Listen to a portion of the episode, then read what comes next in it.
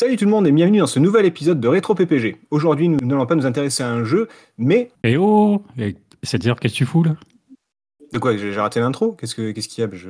Non, mais c'est plutôt qu'anime. Ça y est, l'autre il revient, il croit qu'il peut tout se permettre. Mais comment ça? C'est pas, moi qu'anime, mais qui, qui alors? Non, mais c'est moi. Mets-toi sur le côté, euh, je te rappelle après. Salut tout le monde et bienvenue donc dans ce nouvel épisode de Rétro PPG. Effectivement, aujourd'hui, nous allons nous intéresser cette fois à une machine qui ne fait pas la pluie ni le beau temps, mais qui fait le brouillard. Une machine sponsorisée par la SNCF. Et enfin, une machine pour qui la taille, ça compte. C'est parti pour la Nintendo 64. Pour une poignée de gamers, le podcast.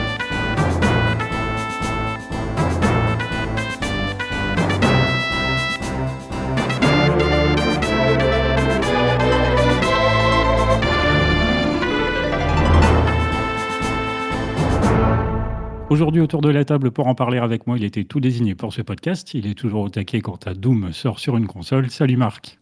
Salut, salut à tous. Ça va bien? Ça va, ouais. Tu as réussi à préparer tes notes. Il y avait eu un petit peu de taf, je suis désolé. non, toujours ravi d'être là, puis toujours ravi de, parcourir les magazines de l'époque et puis tout simplement de refaire quelques vieux jeux et surtout d'être avec vous. Eh oui, sujet assez vaste aujourd'hui. Euh, tous les micros qu'il utilise en sont la preuve. Le brouillard et lui ne font qu'un. Salut Gab. Salut VPH, merci pour le micro. Euh, content d'être là. Premier, stéréo, euh, premier rétro. Ah oui, pas stéréo, là on est dans le rétro. Te trompe pas d'émission. stéréo, c'est pour bientôt. Stéréo FF7 hein, qu'on prépare. Tout à fait. Et enfin. Ah non, non, non. et enfin, les 32 bits sous le sapin, c'était lui. Salut Sadzer. Oui, salut, c'était moi, effectivement. On, me surnommait aussi la machine 64 bits dans le milieu, mais c'était euh, ça, c'était avant. C'était en, en, 96, ça. Ah ben c'est ça, c'était au siècle dernier. Maintenant, c'est ça. Bah, donc du coup, ça y est, c'est toi qui présente maintenant, alors. Eh ben ouais, j'ai repris ta place, j'ai piqué Donc je, je, je, pars quoi, euh, de, deux semaines à tout casser là, et puis c'est toi qui prends, euh, qui, qui, vole ma place quoi. Ah, c'est le monde d'aujourd'hui, tout va très vite. c'est pas l'époque de la 64 justement. ça, ça, allait pas très très vite à l'époque. Ouais. Ça allait pas aussi vite, non.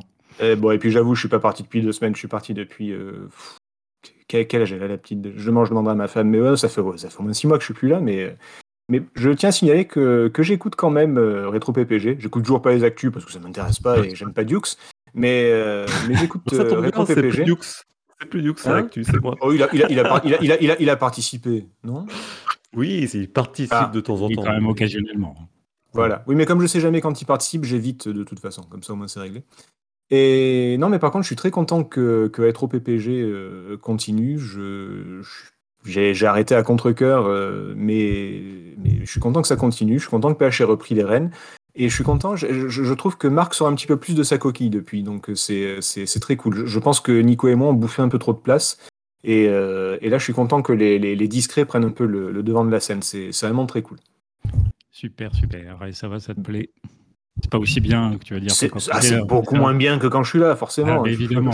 mais je peux pas vous en vouloir, c'est normal, vous êtes mortel, quoi, je veux dire, donc c'est pas mon niveau. Mais, mais ça va, c'est cool. Non, non, vous, m'avez donné envie de jouer à Shadowman, c'est pour vous dire. Et ça, c'est pas mal, parce qu'on en bah. dit effectivement du bien, mais pas que. Hein. Non, mais pas que. Mais je suis curieux. Vous m'avez donné envie avec, euh, avec le, tout ce que vous avez dit sur l'ambiance et tout ça. C'était plutôt une bonne émission et ça m'a donné envie, sincèrement. Eh ben, ça marche. On attendra ton avis sur, sur le Discord. D'accord. Bien, bien. Alors, sujet du coup du jour, la Nintendo 64, donc qui est sortie en réalité en 1996, euh, mais comme nous on fait cette émission en l'honneur de ces 25 bougies en France, euh, on va faire une capsule temporelle sur l'année 1997, qui est donc sa date de sortie chez nous. Qu'est-ce que vous faisiez de beau, vous, en 97 euh, Je vous pose toujours la question. Marc, tu étais à l'armée aussi ou pas en 97 Marc, il a fait sa carrière à l'armée, je crois, non? Il, est, tout le temps là-bas. en 97, j'étais étudiant. Ah, la belle vie. À l'école militaire, bien sûr. oh non, à Talence, ça ah, c'est pas très militaire. En train de jouer à du Battlefield, même si ça n'existait peut-être pas encore. en train de le concevoir, en train d'imaginer ce que pourrait être le meilleur jeu. mais voilà, eh oui. Et toi, Gab, qu'est-ce que tu faisais de beau en 97 J'avais 13 ans, j'étais en 5ème 6, si je me souviens bien. Putain, je, ah, je vendais la Mega Drive. Si tu avais été en 6ème 4. Aurait pu être oh. plus marrant. Oh. Et j'ai oh. vendu ma. j'ai vendu ma Mega Drive pour euh, m'acheter sûrement la console qui a sûrement provoqué le plus de plaisir dans toute ma vie, la PlayStation. avec Final Fantasy VII évidemment. dont nous reparlerons donc dans un prochain stéréo, n'est-ce pas? Il se prépare. Voilà. Oh oui. Ça marche. Et toi, 7-0 en 97 Euh, ben, c'est un peu un mélange des deux parce que moi aussi j'étais en cinquième mais j'avais 19 ans. Non, non, je- je- à 17 ans, je... qu'est-ce que je faisais à 17 ans? Euh, je devais être en terminale ou en première, je sais plus, un truc comme ça. Euh, et, euh, et je faisais pas grand-chose en fait. Je glandais un petit peu à cette époque-là, je dois avouer. Mais j'étais étudiant aussi. On a tous une période où ça glandouille. hein. Oui, bah, il faut en plus, première terminale, tu es, un grand, t'as vu, t'es presque un adulte, alors du coup, tu te la racontes, et, c'est- je m'en ai rien en fait. C'est ça. Bon, moi, j'étais en Et- quatrième, 97, je crois. Donc, Oh, euh, je sais pas si j'étais des... ouais, j'étais peut-être sur Play ouais, à ce moment-là. Vous étiez tous sur Play à l'époque, c'est sûr. Oui, sûr. oui, comme la plupart des joueurs. ouais. Alors, 1997, qu'est-ce qui se passait de beau? Eh bien, je suis sûr que ça, ça vous intéresse énormément. Au mois de mars, la roue de la fortune s'arrêtait. Ah putain, Ah, c'était ma première dépression, je m'en souviens.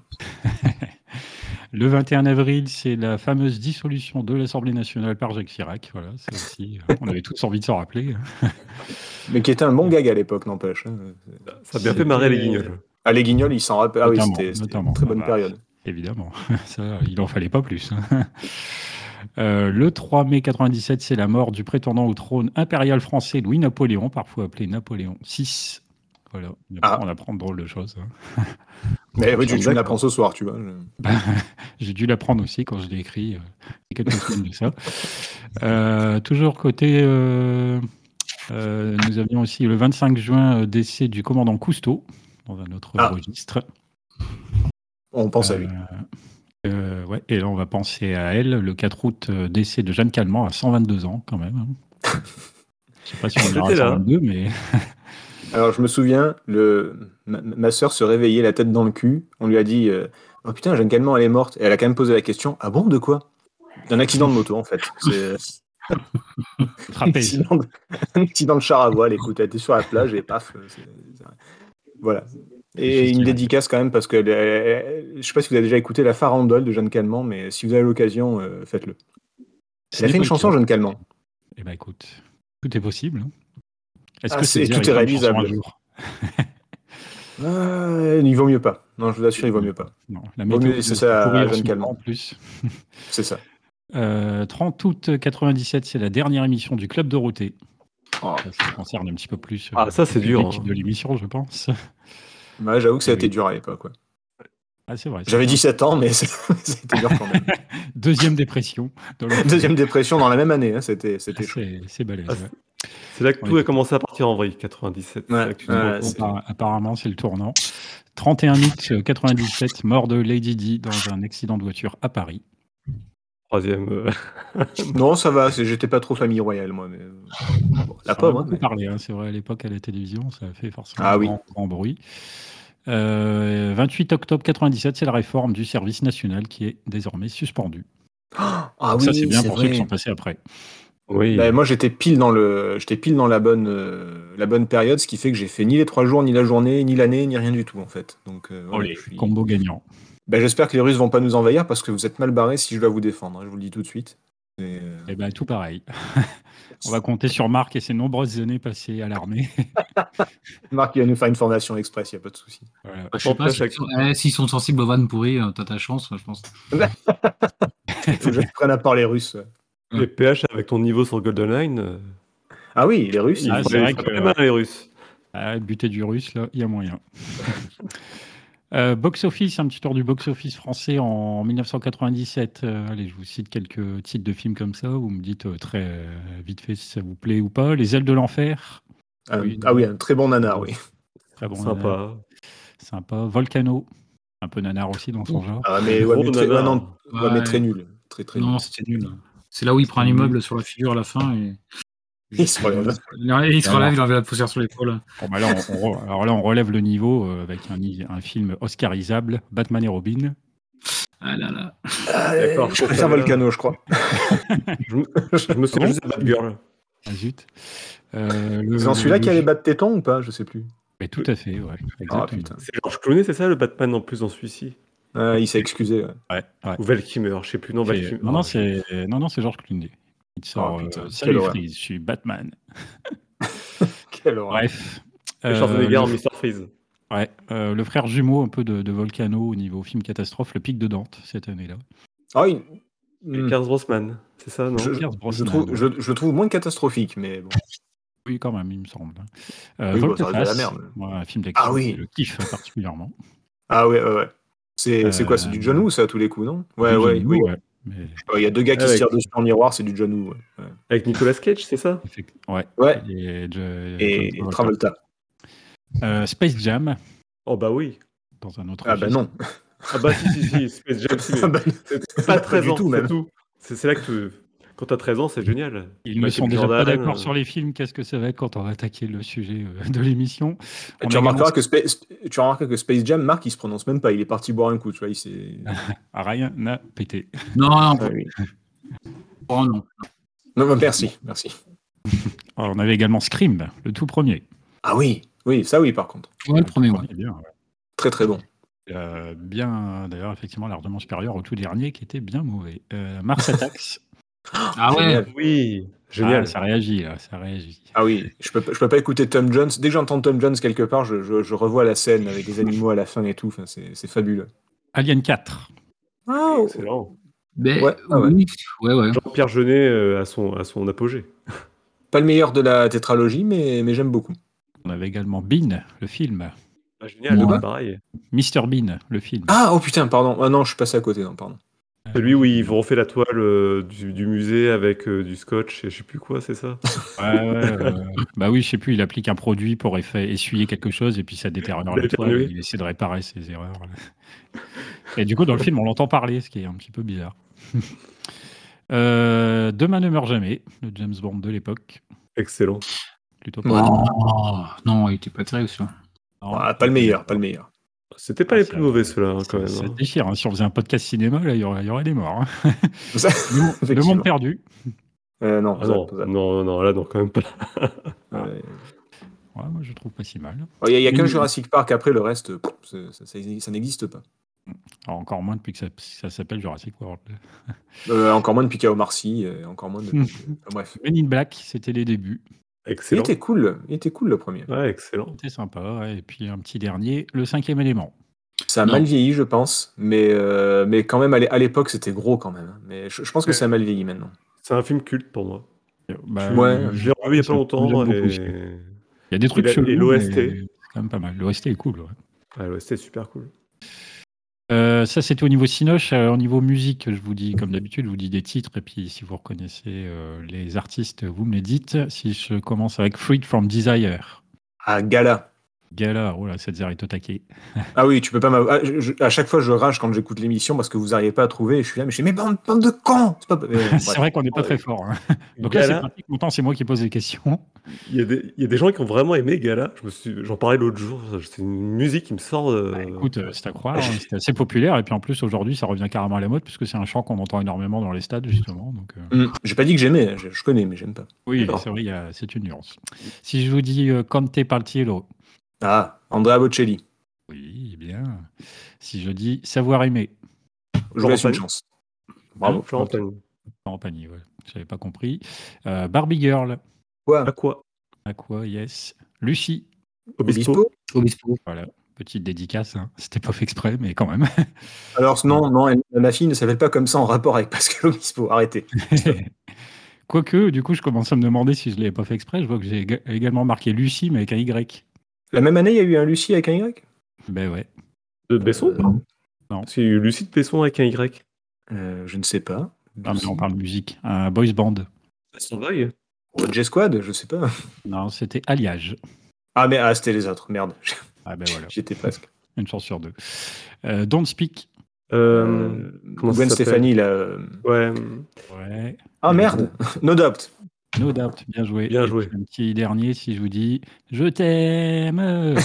Non, Fabien. Ah, J'ai- pas bien compris, tu peux le refaire, s'il te plaît? Non, non, j'ai pas la. Je vais pas la voix en début d'émission. Dommage. voilà. Lara Fabio. T'as la taciture, c'est pas mal. T'aurais dû Ouais, c'était pas mal. Hein. C'était ps- euh, pseudo Moi, Fabien, cru, moi, pseudo cru. Guignol. euh, voilà. Moi, je en m'y croyais, Hein? Je m'y croyais, je pensais que t'avais mis le CD original. C'était un extrait. Il faut, faut, que tu changes tes oreilles, à mon avis.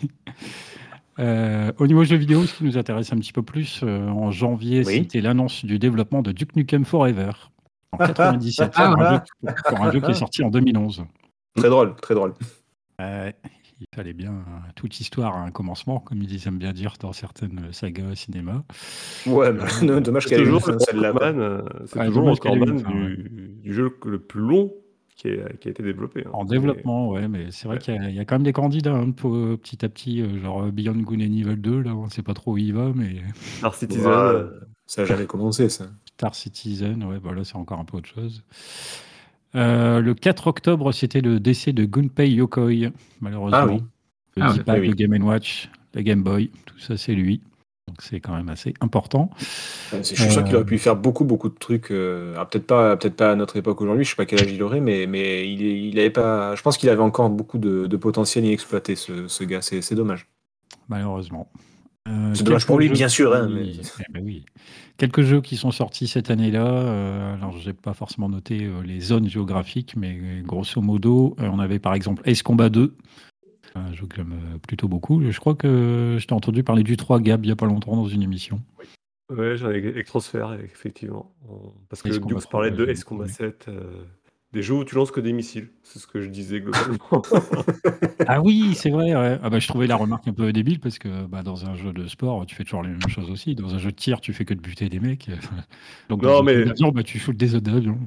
Oui, mais si tu veux, entre loquer un ennemi et balancer des missiles bêtement et essayer de faire du gunfight, il y a autre chose. Quoi. Enfin, il y, a, un, il y a un entre-deux.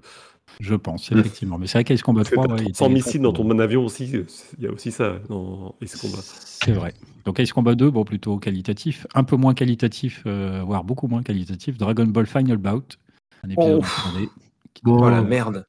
La merde fumante, quoi. Douloureux. Je, je, je m'en souviens même pas. C'est encore pire que Ultimate Battle 22, quoi. Ouais, qui est pourtant oh. déjà pas ouf. Ouais. Et oui, malheureusement. Bon, là, après, on fait euh, les montagnes russes, Final Fantasy VII, du coup. bah, ma sorte pisse. Hein. Voilà, on aura l'occasion de détailler un petit peu euh, les musiques du jeu, mais également un petit peu son contenu, donc dans le stéréo qui lui sera dédié euh, très bientôt. On avait également Hercule, jeu Disney. J'ai eu sur la PlayStation le jeu, il était très sympa, avec la voix de Patrick Timsit dans le rôle du, du satyre. Ah ouais, c'est vrai. Ah, j'ai oublié ça, tiens. Je, préférais, euh, comment s'appelle, Herc's Adventures, l'autre euh, l'autre histoire d'Hercule qui est, qui est, pas mal aussi. Hmm. Fidèle peut-être, j'imagine. Non, c'était une parodie de, de Lucas euh, Film, Lucas Arts, je sais plus, mais qui était, qui était cool, qui était sur Play et Saturn. C'est à l'occasion, euh, jeter un œil, c'est bien aussi, c'est autre chose. C'est pas du Disney. On avait également Mega Man X4. Bon, là, c'est plus pour moi, parce que j'aime beaucoup cette saga. Très, très cool, ouais. Quake 2, ah, excellente OST de la mort. Je m'en souviens. OST de la mort. ouais, OST de la mort, tout à fait. Ah, le jeu était cool aussi quand même. Bon, c'était du Quake, hein, bien sûr. C'est du Quake. On peut revenir à Ace Combat, tu fais que balancer des missiles, mais, euh, mais globalement, c'était cool. Et alors, est-ce que Quake c'est mieux que Doom ou pas, Marc? Non, il n'y a rien de mieux. Rien de mieux. Je dis Marc, il est vraiment euh, tranché, tu vois. Non. Tu peux développer le jeu vidéo. Si on compare à Doom Eternal, non. Si tu compares à Doom 1 et Doom 2, quand même, quoi, qu'il y avait une évolution. ouais, c'est plus rapide, c'est plus speed, mais, euh, mais euh, et puis surtout, tu avais cette vision, tu sais, où tu pouvais regarder ce qui se passait en haut et, en bas. En bas. Mais, euh, mais d'un point de vue ambiance, moi je reste sur Doom, mais c'est tout à fait subjectif. J'admire Gab qui, pour son premier rétro, chauffe déjà Marc sur Doom. J'avoue que c'est courageux. Ah, il, n'a pas peur. Il a pas peur. J'adore Quake et Doom, hein, donc il n'y a pas de problème. Stratégie non, te, te, justifie pas, hein, tu as le droit d'attaquer Marc. Hein. Moi, tu me chauffes sur FF7, tu chauffes Marc sur euh, Doom. Non, on est bien parti. Vas-y, continue. Allez, j'ai encore deux jeux à citer Sonic Air. Oula. Moins grand Sonic. Bon, beaucoup moins. Et c'est quoi l'autre après Sonic 3 Hein? Ah oui, ok. Non, il voulait... Sonic 3, ouais. Il voulait là, c'est pas, là, c'est pas du, c'est pas du tout. Ah, bon. euh, et puis le dernier que j'avais là, c'était Thème Hospital. Frog à son apogée, voilà. C'est pas mon délire, mais très bon jeu. C'était assez rigolo. Ouais. Tout ce qui est Steam et compagnie, de toute façon. Tout ça, c'était pour faire un petit topo sur l'année 97, donc année de sortie de la 64 en France. Alors, comme d'habitude, on va commencer par la petite rubrique découverte, souvenirs. Mhm. Et je vais vous demander un petit peu, alors comme Sadzer fait son retour, on va commencer par toi. Comment et quand oh. as-tu découvert cette console, la Nintendo 64 Trop gentil. C'était pas du tout un Day One. pourtant, j'étais fan de la Super Nintendo, mais alors moi, je, l'ai souvent raconté, mais moi, le, duel fratricide entre Sega et, Nintendo euh, qui, se sont, euh, qui euh, entretués pour laisser la place à Sony. Moi, à l'époque, j'ai très mal digéré. Et du coup, je m'étais plutôt tourné vers les ordi et je jouais beaucoup plus à, Warcraft 2, à Starcraft, à ce genre de jeu. Enfin, j'ai Diablo, le premier. j'étais pas du tout dans le délire, j'étais plus dans le délire des consoles. Et c'était jusqu'à ce que je vois un pote jouer à Mario 64. Euh, et, dès que j'ai vu ça, bah, j'ai réussi. Euh, j'ai un autre pote qui vendait la sienne d'occasion de 64 et, je l'ai acheté tout de suite avec Mario 64 justement. Euh, mais c'était quoi? C'était peut-être c'était en 98, peut-être un an après le, six mois, un an après sa sortie, quelque chose comme ça. Mais voilà, j'avoue que je, boudais un peu les consoles et ça, je, m'y suis un petit peu replongé grâce à grâce à celle-là. D'accord, sympathique. Grâce à Mario. Et si tu devais, euh, comme on a l'habitude de le faire avec les jeux, dire euh, si très euh, en deux trois mots juste si tu aimes ou pas cette console? Alors subjectivement, personnellement, je l'aime beaucoup, vraiment. maintenant, objectivement, il y a eu quelques très bonnes choses de faites sur la console, mais mais c'est pas non plus un tournant dans l'histoire du jeu vidéo, quoi. Voilà. C'est il y, a de très très bonnes choses, mais je suis plus mitigé. Objectivement, je suis beaucoup plus mitigé. Mais j'aime beaucoup personnellement. On détaillera ça euh, tout à l'heure. Euh, toi, Gab, du coup, qui n'a pas trop l'habitude d'être dans les rétros, vas-y, je te donne la parole. Comment et comment as-tu découvert la Nintendo 64 On va dire que je l'ai connu en deux temps. Il y a eu un premier temps en 97 où, comme j'ai dit, j'ai vendu ma Mega Drive et euh, j'ai voulu changer de console. À ce moment-là, je me souviens à l'époque, je feuilletais Joypad et, je regardais un peu ce qu'il y avait comme jeu et ce qui me plaisait. C'est là où je me suis orienté vers la PlayStation, tout simplement. Et du coup, euh, c'est là aussi que j'ai pris connaissance que Nintendo sortait la Nintendo 64. Puis il y a eu, on va dire, après la vraie prise en main de la Nintendo 64, donc aux anniversaires des copains. Et euh, en fait, je me suis rendu compte de l'erreur. de la grosse. Euh, bah oui, parce que déjà à l'époque, ben, quand tu voyais Mario Kart GoldenEye euh, comment ils étaient jouables dessus. Et ce que tu avais sur PlayStation, il n'y avait pas de, jeu comparable. Et puis, euh, c'était fluide. c'était super fluide, c'était les textures, c'était beaucoup plus propre. Ben, ça, ça, tenait la route, quoi. Et puis, on mmh jouait à 4 sur une console, et c'est surtout des, des, soirées entre potes à jouer à 4 dessus. Et c'est surtout ça mes souvenirs sur la Nintendo 64. D'accord, d'accord. Toi, Marc, c'est quoi quand tu découvres cette console Comment? Une petite anecdote? Mais pareil, comme 7 heures, pas en day one. C'est, euh, j'étais joueur exclusivement console, mais comme toujours. Et euh, PlayStation et Saturn, donc j'avais une PlayStation et une Saturn. Et euh, cette Nintendo 64, eh ben, euh, c'était sans conviction. Enfin, si, avec la conviction de, jouer à des jeux euh, mmh. incontournables, et de toute façon, il fallait l'acheter en tant que passionné de jeux vidéo, il fallait l'acheter. Mais j'ai attendu une petite année pour me la procurer, courant 98, pour un peu moins de 800 francs pour faire ben, les incontournables euh, que, que, sont les Mario, Zelda et les jeux Nintendo. Mais je crois que c'est la console que j'ai possédée en, dehors des, de la collectionnite. Hein. Mais euh, c'est la console qui, qui m'a que j'ai acquérie avec le moins de le moins de passion et le moins de conviction euh, dans, dans l'histoire de, de, gamer. J'ai beaucoup aimé les, les 5-6 jeux que j'ai fait dessus parce que finalement ça a été une période assez courte. 80, après en 99, il y avait une Dreamcast qui proposait vraiment autre chose. Euh, mais voilà, c'était, je dis bon ben ok, il va falloir, ok, ben ok, les jeux sont incontournables, bon ben allons-y, il faut acheter la console et puis on va faire les jeux, les jeux Nintendo.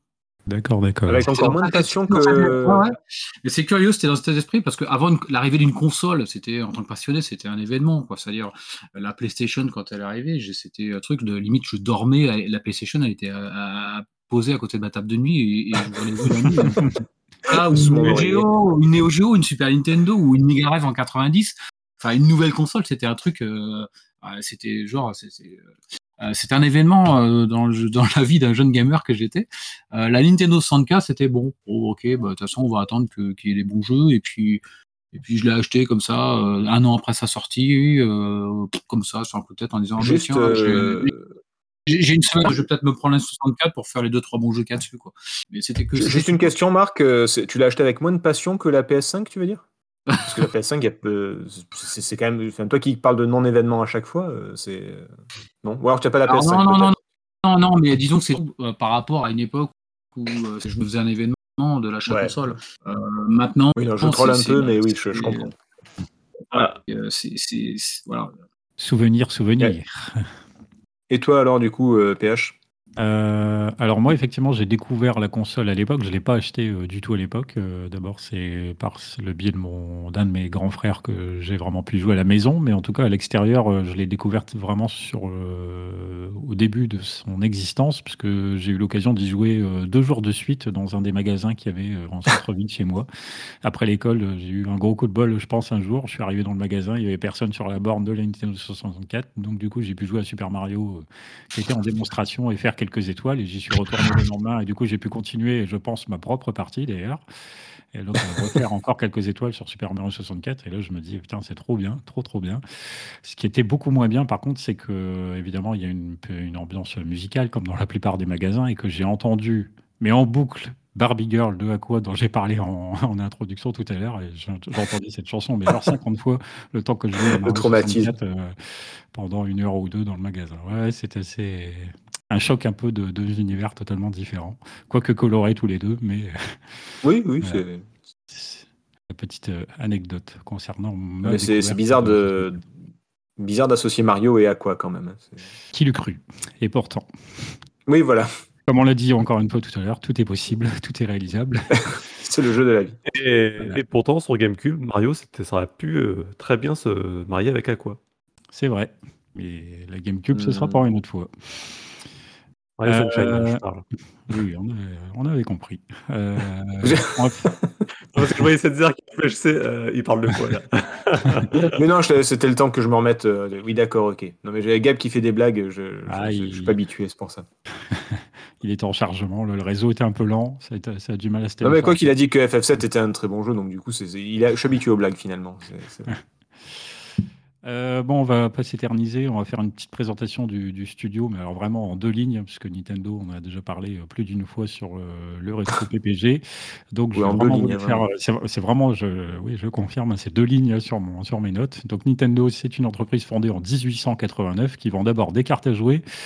Euh, dans les années 70, ils entrent dans le monde naissant du jeu vidéo. En 1983, c'est la NES, début de leur renommée internationale. Et puis voilà, Nintendo aujourd'hui fait partie des acteurs incontournables du média. Voilà. Entre- Alors, juste pour les, les- les- les- pour- juste pour les puristes passionnés qui vont nous insulter, euh, c'est, le jeu, c'est le monde du jouet et du jeu vidéo par la suite. Et en 83, c'est la Famicom et pas la NES parce que sinon on va se faire incendier par. euh, Oui, non, historiquement, ce n'est pas juste. Donc euh, voilà, c'était juste pour, pour préciser. Yes. Euh, on va passer euh, donc à ce qui nous intéresse, vraiment la présentation de la machine. Alors euh, évidemment, d'hab- d'habitude, quand on présente un jeu, euh, même si on peut éventuellement avoir pas mal d'informations à donner, euh, c'est pas ça pas une carrière aussi longue qu'une machine. Donc là, il y a pas mal de notes. Donc euh, j'ai pris tout un tas de, de- j'ai synthétisé un petit peu ce que l'anthologie Geeksline de la Nintendo 64 a expliqué dans de nombreuses pages. J'ai essayé de le synthétiser de manière à ce que ce soit pas trop long. N'hésitez pas éventuellement à intervenir au fur et à mesure des, des points qu'on détaille, que je vais vous détailler. Euh, donc On l'histoire de, la 60 ouais, dans l'histoire de la 64, elle commence au début des années 90. hein. Nintendo domine à ce moment-là le, le marché du jeu vidéo, puisque même si la SNES est d'ailleurs la console la, mieux vendue de son époque, euh, j'ai noté donc apparemment environ 50 millions pour la SNES contre 40 pour la Mega Drive et 10 pour la PC Engine. C'est quand même donc une domination qui est moins nette qu'avec la NES euh, dans la génération précédente. Et plus que jamais, bon, comme d'habitude avec le milieu du jeu vidéo, ça on est assez habitué, on entre dans une course toujours à la, à la technologie pour prendre les devants. Et la concurrence, du coup, se durcit, euh, notamment chez Sega et chez NEC également. Et dans cette optique donc, de, de course à la technologie, eh bien, on commence déjà à réfléchir au support CD pour l'avenir du jeu vidéo, quelque, un support qui semble assez euh, prometteur, car euh, bah, grosso modo, ça dispose d'une capacité de stockage qui est euh, sans commune mesure hein, avec les, les supports de cette époque et qui, puis, qui permet aussi d'obtenir une qualité de son euh, jamais atteinte. On reparlera un petit peu éventuellement des- de l'histoire du son avec la 64 plus tard. Et puis aussi, euh, le support CD bénéficie de coûts de production quand même euh, plus bas. Donc, euh, c'est beaucoup, beaucoup, beaucoup de points positifs qui forcément font que ça intéresse un petit peu tous les industriels à ce moment-là. Euh, Mhm. En 1988 sort donc le, le CD-ROM 2, une extension pour la PC Engine. Il y aura d'autres modèles par la suite. euh, et en Ça, 91. je, je- je- pardon, tu, me demandes d'interve- tu nous demandes d'intervenir. On dit CD-ROM ROM. CD-ROM ROM, pardon. C'est le, le- le 2, c'est au carré. C'est c'est comme le, le symbole au carré. Et ça se prononce CD-ROM ROM. eh ben, très important. les Japonais sont bizarres, hein, mais c'est. Non, mais j'avais fait une, une énorme connerie à l'époque sur une vidéo PC Engine qu'on avait fait avec Nico euh, il y, a, il y très longtemps dans une galaxie lointaine. Et, euh, et du coup, je, je, je, je répercute. On, on m'a corrigé, donc je corrige les gens qui font encore l'erreur. C'est- C'est c'est normal. C'est important. Tous les fans Oui. de la PC Engine t'en remercient. C'est très très mauvais de diffuser des mauvaises infos. Donc du coup, euh, voilà, j'ai fait la connerie, euh, je, ne la ferai plus. C'est vrai aussi, c'est important. Euh, donc d'autres modèles par la suite. En 91, on a Sega qui sort son Mega CD, qui on connaît souvent ici un petit peu mieux en Occident. Globalement, bah, ces machines sont des flops, mais l'industrie, Ouais. elle reste convaincue que le CD, bah, c'est quand même l'avenir. Et de fait, eh bien, Nintendo s'intéresse aussi alors à ce support, malgré donc les, les échecs de ces machines. C'est comme ça que le constructeur eh bien, japonais signe un accord avec Sony à l'époque pour fabriquer donc une extension CD pour la Super NES. Mais en 91, eh bien, Nintendo rompt ce contrat quelques jours avant la date officielle de l'annonce et passe alors un accord avec un concurrent, Philips en l'occurrence, avec qui ils vont sortir le CDI, qui ne sera pas euh, dans les mémoires non plus. Et quel était le nom de ce prototype euh, qui, qui devait sortir sur Super Nintendo? Ne serait-ce pas euh, quelque chose qui Est-ce que c'était pas PlayStation station de jeu? Étrangement, et oui, c'est un petit peu aussi d'ailleurs comme ça ouais, que Sony va entrer dans, le- dans, la, dans la guerre. hein. Ah bah oui, euh, clairement. Oui. C'est- c'est- c'est- la Play s'est bâtie sur la, la revanche contre Nintendo, quoi. C'est Ah. clairement. Il y a eu plusieurs revanches en fait sur la Play, puisqu'en fait ils sont allés voir Sega entre temps, Sony, pour essayer de faire un partenariat Ah. pour faire des jeux vidéo. Oui, oui, mais c'est clairement le, le- le- le- c'est clairement le, le, le poignard dans le dos de, de Nintendo qui était, je pense, le plus, euh, le plus douloureux et le plus humiliant en plus. C'est- Ça s'est vraiment fait en public euh, pendant une conférence. Enfin, c'était vraiment. euh, c'est, euh, je- comment il s'appelle le gars qui a fait la, la play, la, quelle origine- Ken. euh, voilà. Ah, lui, il était vraiment vénère contre Nintendo, quoi. C'est. euh, Ah. c'est- Il y a eu, il y a eu plusieurs pics. hein. Je te dis, je me souviens juste de la conférence de l'E3 où il y avait Sega qui avait annoncé leur prix et t'as le gars de chez Sony, je sais plus qui c'était à l'époque, qui arrive. Il devait faire une conférence. Ah oui. Il s'assoit devant le pupitre. Alors à l'époque, Sega avait annoncé que le prix de la Saturn allait être 399 dollars. Il prend son pupitre. 299. Hop. Lui, 299, il jette ses papilles puis il part. Il drop the mic et il s'en va. Ouais. Ouais, ça, ça va intervenir un petit peu plus tard euh, dans l'historique, effectivement. On va y revenir sur cette euh, E3. Euh, en marge de la guerre des consoles, euh, on part aux États-Unis un petit instant s'intéresser à Silicon Graphics, que vous connaissez euh, probablement, une boîte réputée pour ses effets spéciaux, notamment pour Terminator 2 puis Jurassic Park à l'époque, donc des œuvres majeures dans le cinéma et aussi dans les effets spéciaux au cinéma. Euh, le fondateur de Silicon Graphics, James Clark, était convaincu que les puces qu'il fabriquait eh bien, pouvaient trouver euh, justement une, appli- une application pratique dans le domaine du loisir interactif. Et du coup, bah, pour ça, il est notamment allé à la rencontre de Sega. Donc, de- à nouveau, hein, Sega a toujours été euh, prisé par les différents industriels.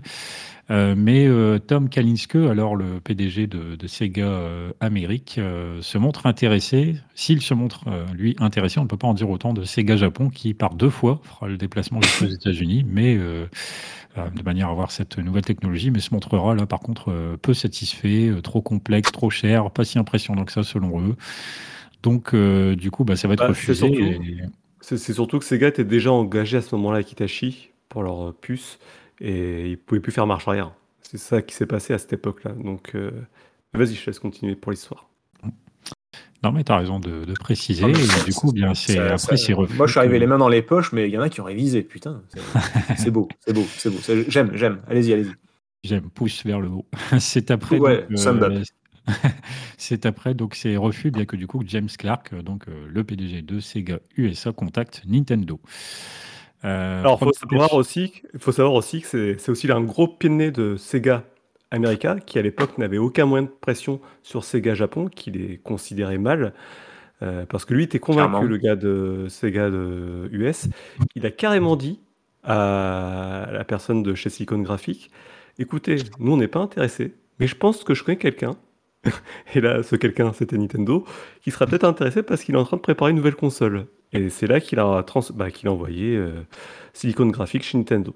Ouais, c'est vrai que pendant pas mal d'années, hein, la cohabitation euh, Amérique-Japon chez Sega, ça a posé pas mal de soucis, notamment à cette époque. Excellent dans Console Wars. C'est c'est un Silicon un roman, c'est Mm. c'est super bien. Console Wars, ça s'est fait par qui celui-là? Euh, Ah, c'est chez c'est Non. pas- ah, il C'est regarde sa bibliothèque. non. Ah, bah c'est Pix, ouais. Et, j'ai- euh, ouais, mais chez Audition Pix and Love, et il y a toute de, de, ces gaffes américaines, de tribulation de Tom euh, C'est. euh, euh, J'en reconnais Ça marche. Premier aperçu du coup de la collaboration donc euh, au CES de Chicago en 92, donc on avance tout doucement dans le temps, hein, même si on est encore loin pour le moment de la sortie de la console, avec un visage de Mario reproduit en 3D, dont Mm. les mouvements sont calqués sur celui de l'utilisateur au moyen d'un casque. Donc ça devait, ça devait bien avoir l'air du futur à ce moment- moment-là, je pense. euh, Ah oui, on était, gadget. on était au-delà de l'an 2000, là. C'était. Ah, là, ça devait être assez fou. Du coup, le, le- forcément, l'histoire du, du visage de Mario qui est repris euh, dans le, le début du jeu Super Mario 64. Oui. C'est un petit peu de là que ça. ça vient. Euh, L'année suivante, on est euh, le 23 août 93 au Japon. Et bien, cette collaboration est officialisée. Nintendo et Silicon Graphics travaillent alors sur ce qu'on appelle le projet Reality. La machine sera une 64 bits. Elle sortira en 95 et son tarif sera inférieur à 250 dollars. C'est tout ce qui est annoncé à cette époque. Oui, c'est tout ce qui n'a pas été respecté. Un peu de choses près. C'est un peu comme les politiques, les promesses n'engagent que ceux qui les voilà, c'est ça.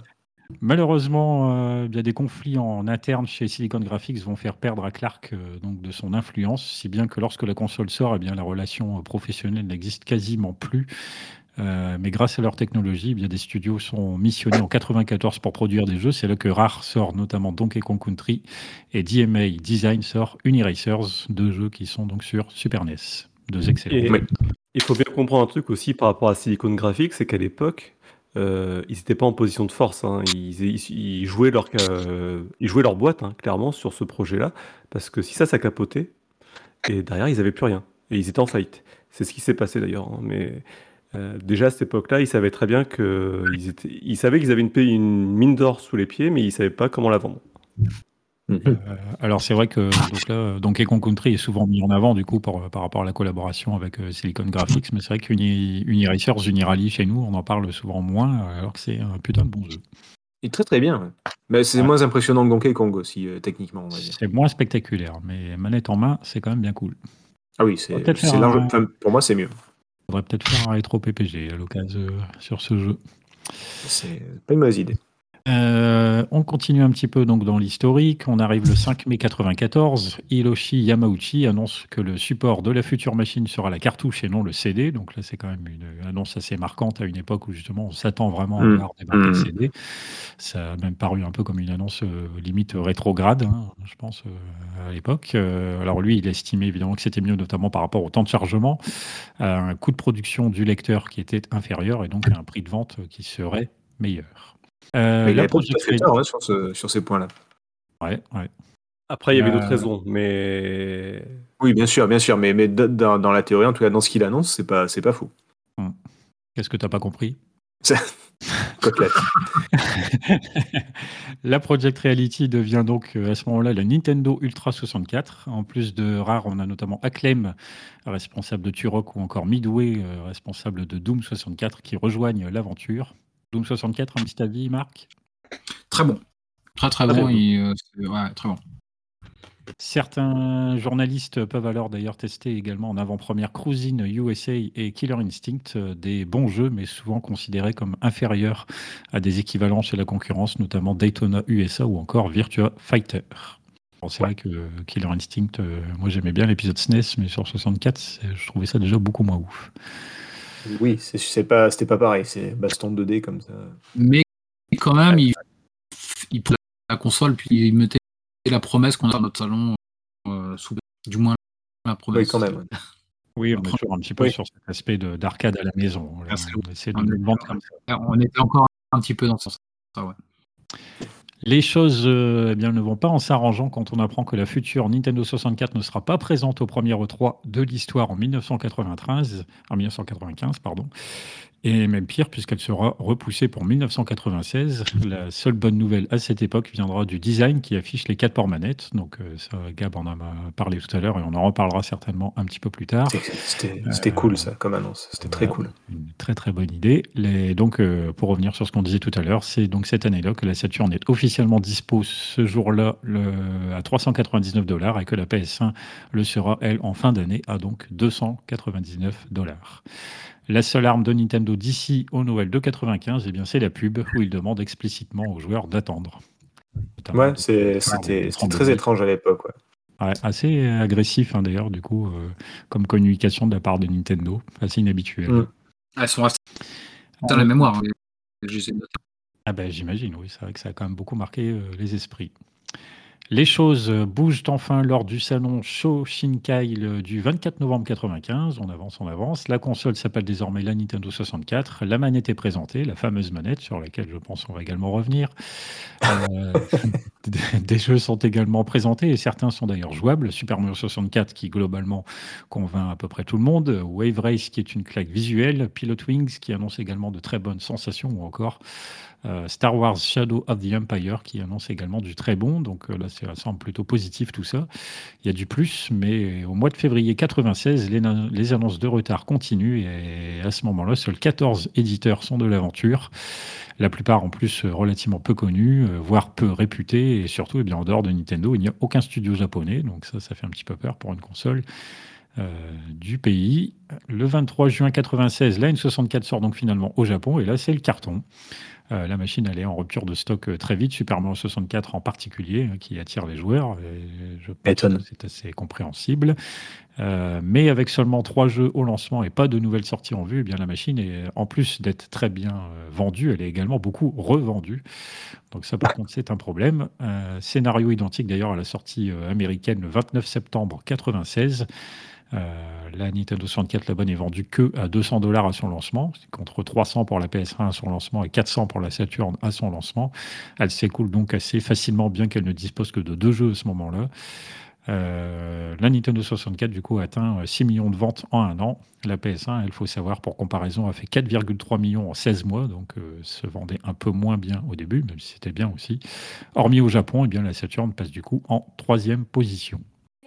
On progresse, on progresse. Euh, on arrive en mars 97, on approche tout doucement hein, de la, du résumé de la carrière de la console. En mars 97, la console sort en Australie puis en Europe, mais pas encore en France. La faute a priori, un souci d'ordre juridique qui aurait poussé les dirigeants de Nintendo à vouloir fermer la filiale française, un problème qui sera réglé durant l'été.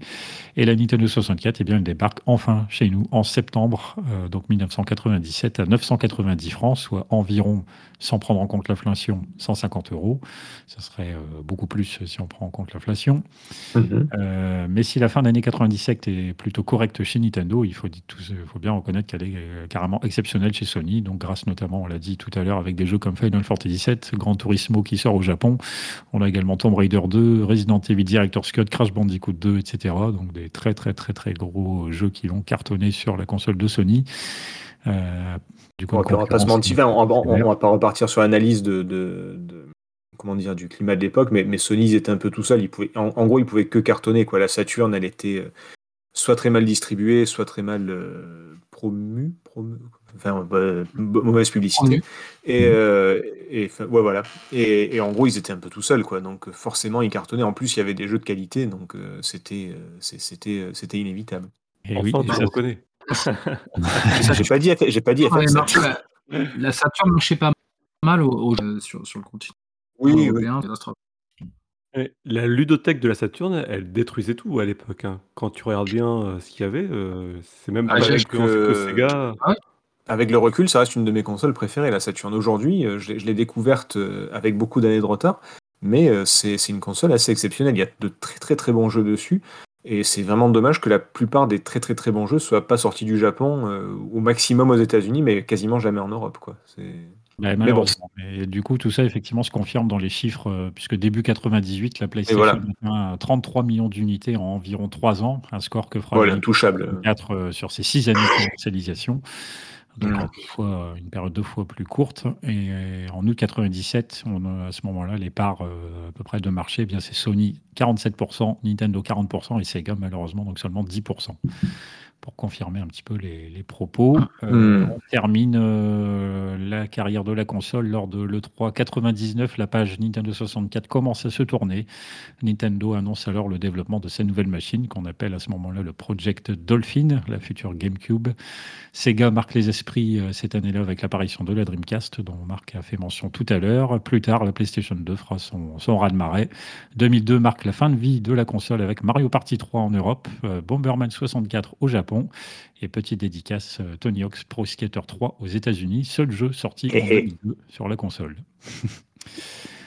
Euh, trois chiffres, et puis après, on va mentionner un petit peu plus concrètement le hardware de, de la console. Trois chiffres, on a donc 30 près de 33 millions de 64 donc vendus dans le monde, dont rien que 20 Ah, quand même. aux États-Unis.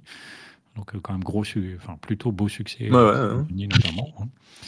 Euh, près de 12 millions de Super Mario 64, qui est évidemment un des jeux- le jeu le plus vendu de la machine, c'était pas bien compliqué. Et un catalogue donc euh, qui comprend 387 jeux parus à travers le monde, ce qui est relativement putain. faible. C'est vraiment pas beaucoup. ouais. C'est ce qui sortait par mois sur une PlayStation, c'est à peu près. Ouais. Donc, euh, non, mais Oui. sans aller jusque-là, c'est- j'exagère, mais c'est vraiment pas beaucoup, effectivement. Bon voilà, ça c'était en résumé hein, la, la carrière de la console, son, son origine, sa création, ses ventes, la fin de Sa sa, vie, son œuvre. sa vie, son œuvre, voilà. Et maintenant, on va s'intéresser un petit peu au côté hardware. Gab nous a préparé quelques, quelques détails à ce sujet. Je te laisse la main.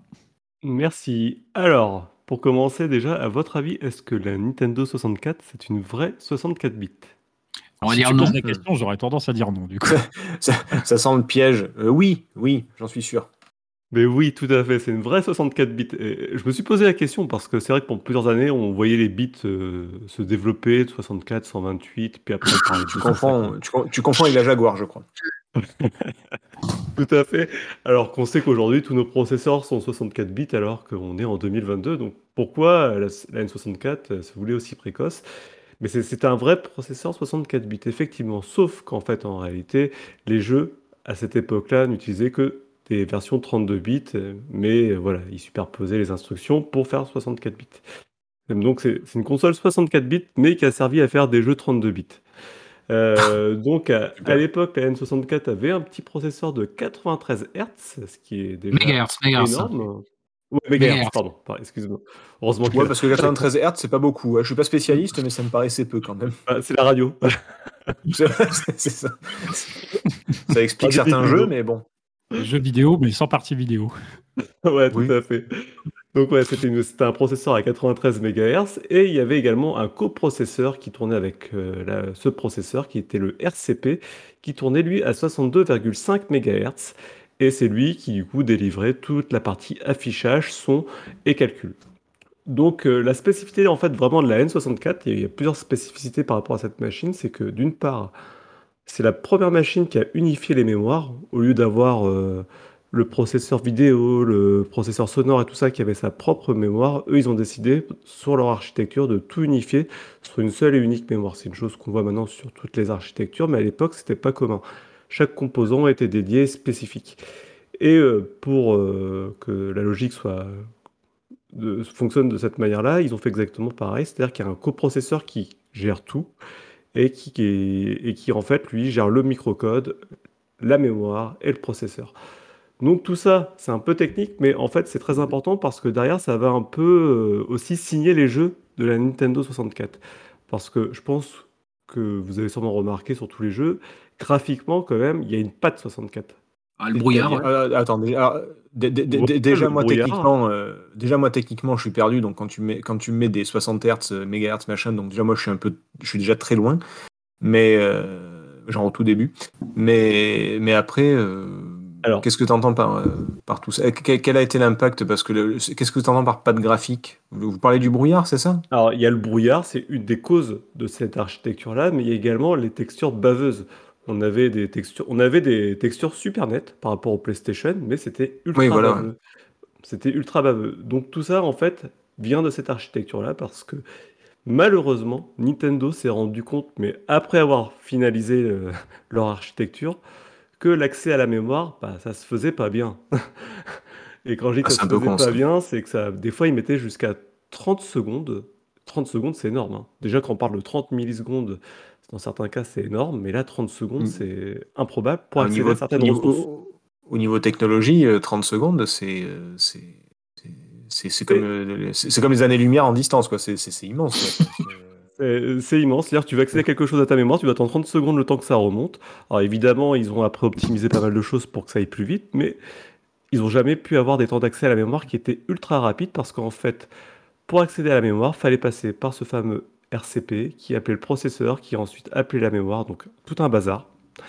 Et d'ailleurs, les programmateurs s'en sont jamais sortis. Du coup, la décision qui a été prise suite à cette découverte, c'est de passer sur un format cartouche. Parce que la cartouche, qu'est-ce qu'elle permet? Bah, Elle permet d'accéder directement aux ressources depuis la, la mémoire de la cartouche. Et Hmm. l'avantage, c'est que euh, bah, l'accès est direct. quoi. On accède directement à la donnée. Et puis euh, voilà. Donc, autre conséquence, c'est que bah, les cartouches à l'époque, c'était pas des grosses capacités de stockage. Et du coup, ce qu'ont fait les développeurs à l'époque pour pallier ce problème-là, c'est qu'ils ont mis des textures en très faible résolution, mais qui, du coup n'étaient pas compressées et accessibles directement pour les jeux. Ce qui explique en fait toutes ces textures baveuses. Et l'autre choix qui a été fait du coup par rapport à ça, c'est également ce brouillard qui est là, qui est omniprésent, qui évite de devoir charger trop de ressources euh, du, fait que la mémoire n'est pas accessible aussi facilement que ça. Mais il y avait tant de brouillard que ça, parce que moi je me rappelle de jeux, de jeux 64. Alors c'est peut-être moi, hein, peut-être qu'il faudrait que je me repenche dessus, mais moi au contraire, enfin, après j'ai rejoué à la Play 1 il n'y a pas si longtemps, euh, à un Tony Hawk 2 pour tout vous dire, pour voir à quoi ça ressemble à l'époque. mais, euh, mais, mais putain, il y, a- il y a des bâtiments qui, qui t'apparaissent devant toi, qui pop comme ça du brouillard alors que c'est à 3 mètres devant toi. Alors que je me souviens de jeux comme Mario 64 où tu pouvais voir très très loin l'horizon euh, sans, euh, sans aucun, euh, aucun flou, aucun, euh, aucun brouillard ou quoi que ce soit. Donc, euh, ou alors c'est ni- ou alors c'est les jeux Nintendo qui étaient beaucoup plus avantagés par le, le fait qu'ils maîtrisaient mieux la machine. Je, je sais pas. Dans un Il y avait ça temps, déjà. Dans, il y avait ça, effectivement, Nintendo en interne avait la possibilité de modifier le microcode, ce que n'avaient pas forcément les éditeurs tiers. Ils étaient obligés d'utiliser des kits que fournissait Nintendo. Et Ah, sans alors la question, de, possibilité- question de noob, c'est quoi le microcode? Sans rentrer dans- non plus dans le. Le microcode, c'est ce, que, ce qui permet aux développeurs, si tu veux, de- d'envoyer des instructions au- à la Nintendo 64 afin qu'elle exécute certaines, euh, certaines tâches. Donc euh, D'accord. concrètement, euh, quand tu développes ton jeu, tu vas développer ton moteur graphique, euh, l'accès aux ressources, euh, comment elles vont être utilisées, comment elles vont s'afficher derrière. Tout ça, ça utilise un microcode qui est un langage qui permet euh, de développer. Voilà. D'accord. et ce microcode, au départ, il est, bah, il, il est, il est bloqué, il est figé. C'est Nintendo qui le fournit. Il y a une première version qui n'était pas changeable, qui a duré au moins deux ans. Donc pendant deux ans, les développeurs ont dû faire avec ce microcode. Et il y a eu une deuxième version qui a été fournie par le- la suite aux développeurs parce que Rare, à l'époque, avait redéveloppé des choses qui ont permis d'utiliser un microcode un peu plus avancé. Et par la suite encore, il y a des développeurs qui ont réussi carrément à développer leur propre microcode pour les jeux. Enfin, c'est Factor, que- fa- c'est Factor 5, non Qui avait, Tout qui à avait fait. pas mal travaillé là-dessus.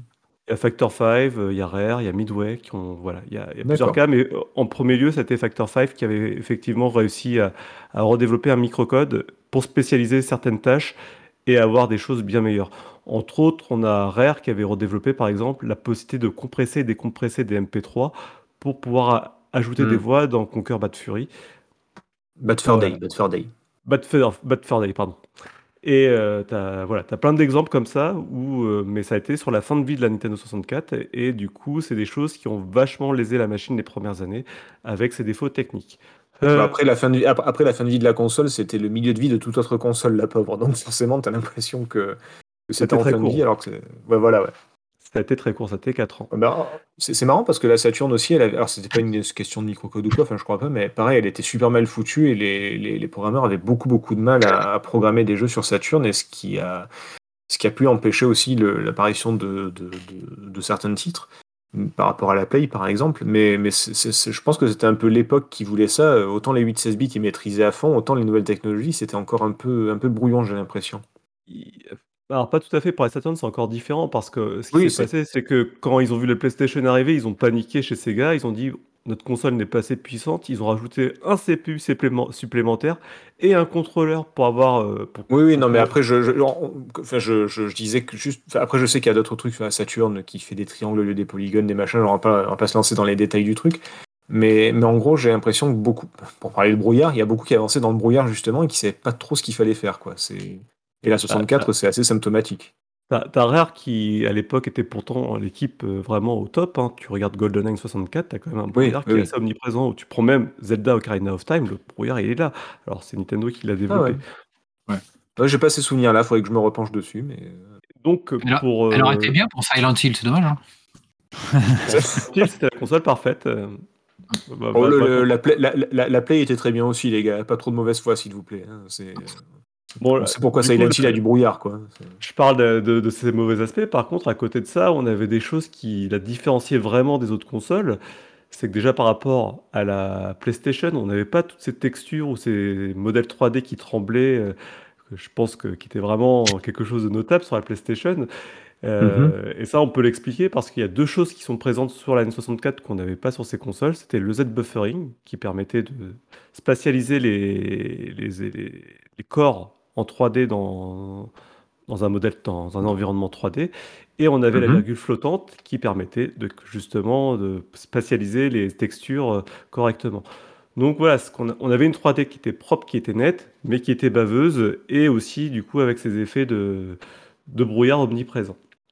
Et ça, c'est l'architecture telle qu'elle est qui, voilà, qui a provoqué en fait tous ces soucis-là. Euh, D'accord. alors, petite chose assez drôle quand même, aussi, c'est que euh, la- la- le processeur euh, de la N64 est capable d'adresser jusqu'à 4 Go de mémoire sur 32 bits. Donc ça veut dire... euh, 4, bah, méga- en fait, 4 quatre mégas. fois trois. 4 mégas. Non, 4 gigas. 4 gigas. Ah. C'est ce qu'elle est capable d'adresser. C'est sur 32 bits. Donc tu fais 4 fois 32, ça fait 128 gigas potentiellement de, de mémoire euh, adressable.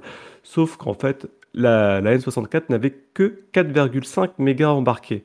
Et encore, on dit 4,5 mégas embarqués, mais il faut comprendre une chose, c'est que euh, il y a 5, euh, il y a 500 kilooctets qui servaient uniquement à, faire des bits de parité, ce qui limitait globalement la mémoire à 4 mégas. Donc pour C'est ça, pas à faux, c'est pas faux. ouais, alors qu'est-ce qu'un bit de parité? En fait, un bit, c'est un, un méga, c'est Non, non, non, mais je- ne, ne, ne, ne te sens pas obligé de me perdre encore plus, ça, surtout. Un octet, c'est composé de 8 bits, ça porte bien son nom, c'est un octet. Et un bit de parité, c'est quelque chose qui vient justement contrôler que euh, ton, ton, ton bit, ton octet, pardon, n'est pas, n'a pas été modifié euh, par une, une erreur de calcul. Donc c'est Non, mais, là pour... non, mais PH et moi, on savait, de toute façon, on allait Ben voilà, je, je me doute bien. Donc ça fait des octets de 9 bits. Voilà, ce qui explique pourquoi on a 4, 5, euh, 4,5 mégas, mais que 4 mégas utilisables. Et pour pallier ce Mhm. problème de manque de mémoire à l'époque, qu'est-ce qu'ils se sont dit? Ils ont eu une super bonne idée. Ils ont, mis un- ils ont, ils ont proposé un, un expansion pack, mais de base sur la Nintendo 64, si tu te souviens bien, il y avait déjà quelque chose en place qui s'appelle le Jumper Pack. Ah oui, bah oui. Si aujourd'hui d'ailleurs vous trouvez une Nintendo 64 et qu'il n'y a pas de jumper pack, ne l'achetez pas, elle ne servira à rien. C'est- concrètement le- l'emplacement de la mémoire, mais comme il n'y a pas de mémoire, ils ont mis un fil qui est, qui est matérialisé par le jumper pack. Donc s'il n'y a plus de jumper pack, il n'y a plus de fil. Donc s'il n'y a plus de fil, ben, on communique plus avec la mémoire. Ah oui, c'est un peu con, ça, effectivement. Donc euh, voilà. C'est du petite, bidouillage, euh, hein, tout ça. c'est- tout ça, c'est du gros bidouillage maison, mais euh, voilà, à l'époque, la mémoire, ça coûtait très très cher. En plus, c'est de la mémoire dite rapide. Rapide, mais qu'on accède difficilement, a priori. Enfin, ouais, ra- rapide si tu t'adresses bien à elle, mais sinon, c'est très lent, quoi. Voilà, si rapide que la fonction publique, quoi. Ça- Oh, oh. Ah, Venant d'un gars qui travaille dans un certain bâtiment. Enfin, bon, bref, c'est pas grave. Je sais pas si vous avez vu le film euh, Bienvenue à Zooland, où euh, justement tu as un paresseux euh, qui fait fonctionnaire public, où il y a le lapin qui s'est pressé, qui vient lui demander, il fait Bonjour On se demande où ils ont pris l'idée. On se demande. Nintendo inspire tellement de monde. Voilà. Ok.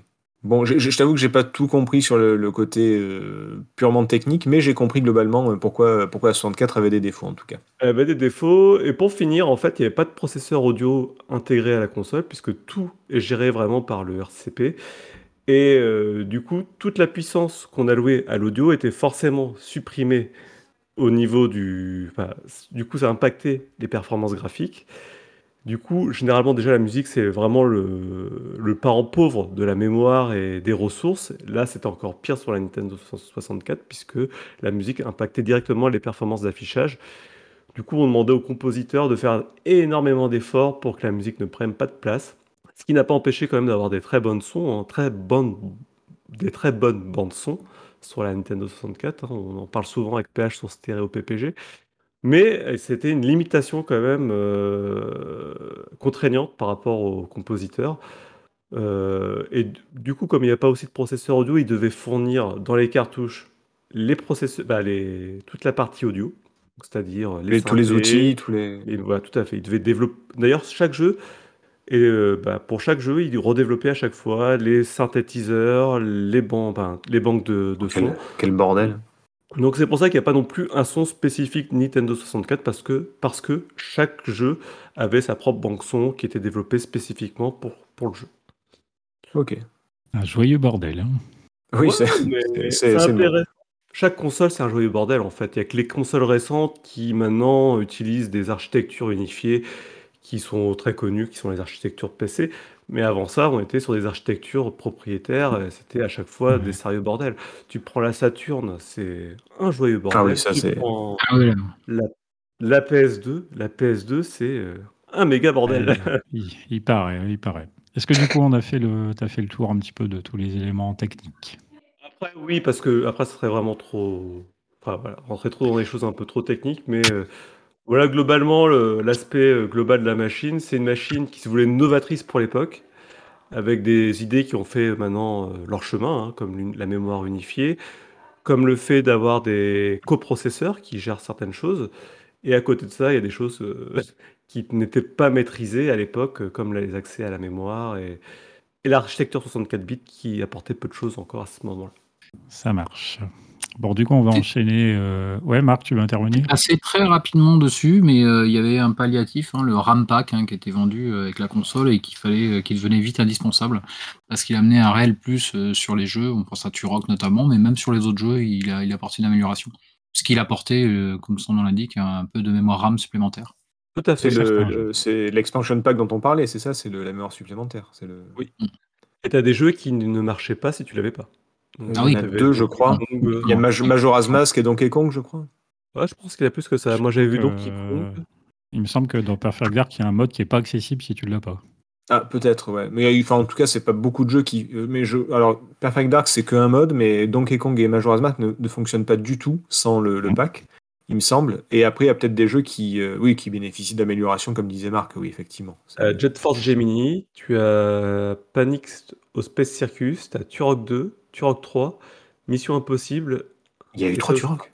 Ouais, je. Merde. Et Bonjour et Toui. Voilà. Ok. Ok, ok.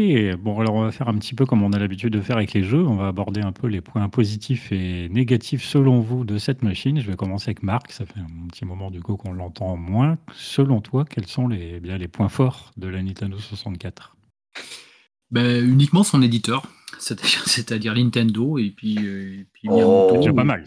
Et, c'est le c'est un des seuls avantages que j'y vois, puisqu'on vient de le souligner, elle n'apportait pas de plus, elle est arrivée très tardivement, mais euh, pour rester sur ses points positifs, et c'est la raison pour laquelle je l'ai acheté, euh, c'est son univers et c'est ses, jeux qui étaient euh, incontournables. Et, et je ne vois pas tellement d'autres points. Alors évidemment, l'absence ou les temps de chargement réduits, temps chargement est euh, je tendance à apprécier son pad. Il a été assez décrié, mais il est quand même, il, offre une bonne main. Euh, voilà, je ne veux pas m'étendre dessus parce que je n'ai pas trouvé d'immense qualité à la console, du moins par rapport aux promesses que- qu'elle faisait. Mm. Bah après, c'est vrai que le, le simple fait que Nintendo sorte une machine et donc le- normalement apporte son catalogue de jeux est effectivement un gage déjà de qualité minimale pour toutes les consoles qu'ils sortent en général, même quand elles ne marchent pas. Il y a toujours au moins quelques trucs à se mettre sous la dent. Euh, toi, Setzer, qu'est-ce que tu y vois comme point fort de la Nintendo 64 Alors, euh, alors, je vais continuer sur ce que disait Marc par rapport au fait que ce soit Nintendo. L'avantage de Nintendo, euh, les, éditeurs comme Sony, par exemple, enfin, les fabricants éditeurs comme Sony, ils font une machine et après ils sortent des jeux. Mais ou alors ils sortent des jeux et après ils font des machines pour que ça tourne dessus, ça dépend. Nintendo, généralement, ils font une machine et ils font leur jeu en fonction de ce qu'ils ont mis dans la machine. C'est-à-dire qu'ils ont mis un stick sur la manette euh, et ils se sont dit on va faire les jeux autour du stick. Ils ont fait Mario 64, par exemple. Euh, comme le Wii Motion, enfin le- comme le, la Wii qui est qui profiter du motion gaming. Après, ils ont fait un jeu qui était basé sur le motion gaming et qui fonctionnait. Euh, ils connaissent leur machine, ils savent ce qu'ils font, et du coup, ce sont des jeux qu'on ne retrouve nulle part ailleurs. Et, euh, Mario 64, en- encore aujourd'hui, c'est un modèle de, de- de- de 3D, de plateforme 3D, de caméra, euh, qui, est encore euh, rarement égalé aujourd'hui. Il y, a, des jeux dont, la caméra est pourrie 20 ans après, je comprends pas comment ils font, mais, mais ils y arrivent. Euh, donc le fait qu'il y ait Nintendo, c'est quand même un gros gros avantage. Euh, il y a quand même de très très bons jeux dessus. Je pense que bah, il y a eu l'apparition du stick, mine de rien. Alors oui, les sticks existaient avant, les joysticks, les trucs comme ça, mais un joystick sur la manette euh, qui, qui est, qui est- Ouais. Alors, si Hum. on peut faire une aparté, une aparté moi, sur, dans le monde de console, euh, c'est euh, la- euh, c'est Night into Dream, qui, pour, juste un tout petit peu avant la, Nintendo 65 connaissance, avait pour la première fois apporté un stick analogique sur un pad qui était spécifique au jeu euh, et permettait Oui, mais justement c'était de euh, en 3D. c'était Et juste après, il y a la Nintendo 64 avec son stick analogique qui nous permettait, euh, dans Mario 64, de, de voir super bien et de regarder en 3D. oui, Là, je parle de ça parce qu'on est Alors, à la euh, sortie de la DualShock. La DualShock plutôt fin 97. Et, Oui, euh, et avant, sur PS1, c'est sur des jeux 3D, mais on n'avait pas ce, ce, de sa logique sur le pad de, la PlayStation qui permettait de voir, euh, de voir euh, mieux naviguer en vision euh, dans le monde 3D.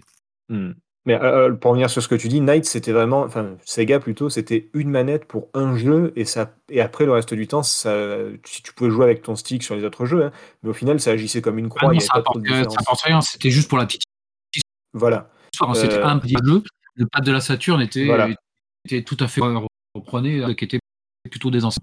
Voilà, alors que là, la 64, c'est vraiment le stick qui est au centre de la manette, littéralement, et qui est donc au centre de la console et des jeux. Donc c'est quand même euh, quelque chose de, très très novateur à ce niveau-là. Euh, après, il y avait aussi, en point euh, positif, il y a quand même les quatre. alors toi, toi, t'es t'es sûrement un, vieux consolitaire, Marc, je on se reconnaît euh, là tous les deux. Mais j'avais quand même quelques potes avec qui on a passé des journées et des journées entières à jouer à quatre. Coup de bol, j'étais pote avec trois frères qui, eux, du coup, avaient, acheté chacun une manette, en plus de la 64. Et du coup, on s'est fait des après-midi sur des Mario et des GoldenEye qui étaient. euh, oh, c'est c'est des souvenirs euh, gravés à jamais, ça, quoi, vraiment. hein, euh, euh, c'est- c'est vraiment incroyable. Euh, donc la convivialité, quand même, c'est toujours ce qui fait la force de Nintendo encore aujourd'hui, mais, mais à l'époque de la 64 euh, particulièrement, euh, pour moi, c'est quand même un très très un, gros point fort. Après, après, je sais pas s'il y en a d'autres. Je- J'en fais pas un point tellement spécifique à la console, parce que moi je me souviens avoir joué avec un espèce de multitap sur Mega Drive à Micro Machine. On était euh, euh, trois ou quatre jou- trois joueurs, je me souviens, avec un truc, un décupleur de manette. Oui, oui, hein, mais c'était tout. et toutes les consoles Oui, mais ce que je veux dire, c'est que Alors c'était supplémentaire, c'est sûr. Alors, que, qu'on soit, je, je vais- je vais t'arrêter de suite parce que je, je dis Nintendo n'a jamais rien inventé. Point. C'est, ils ont toujours repris des idées qui existaient déjà.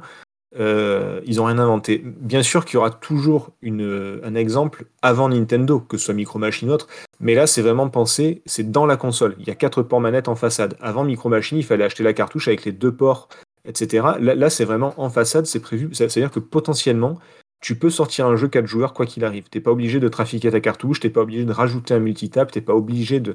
Euh, sur Hein Fat of Mana, tu pouvais y jouer à 3 grâce à un multitap. Il y, a- il y a plein de, de trucs comme ça.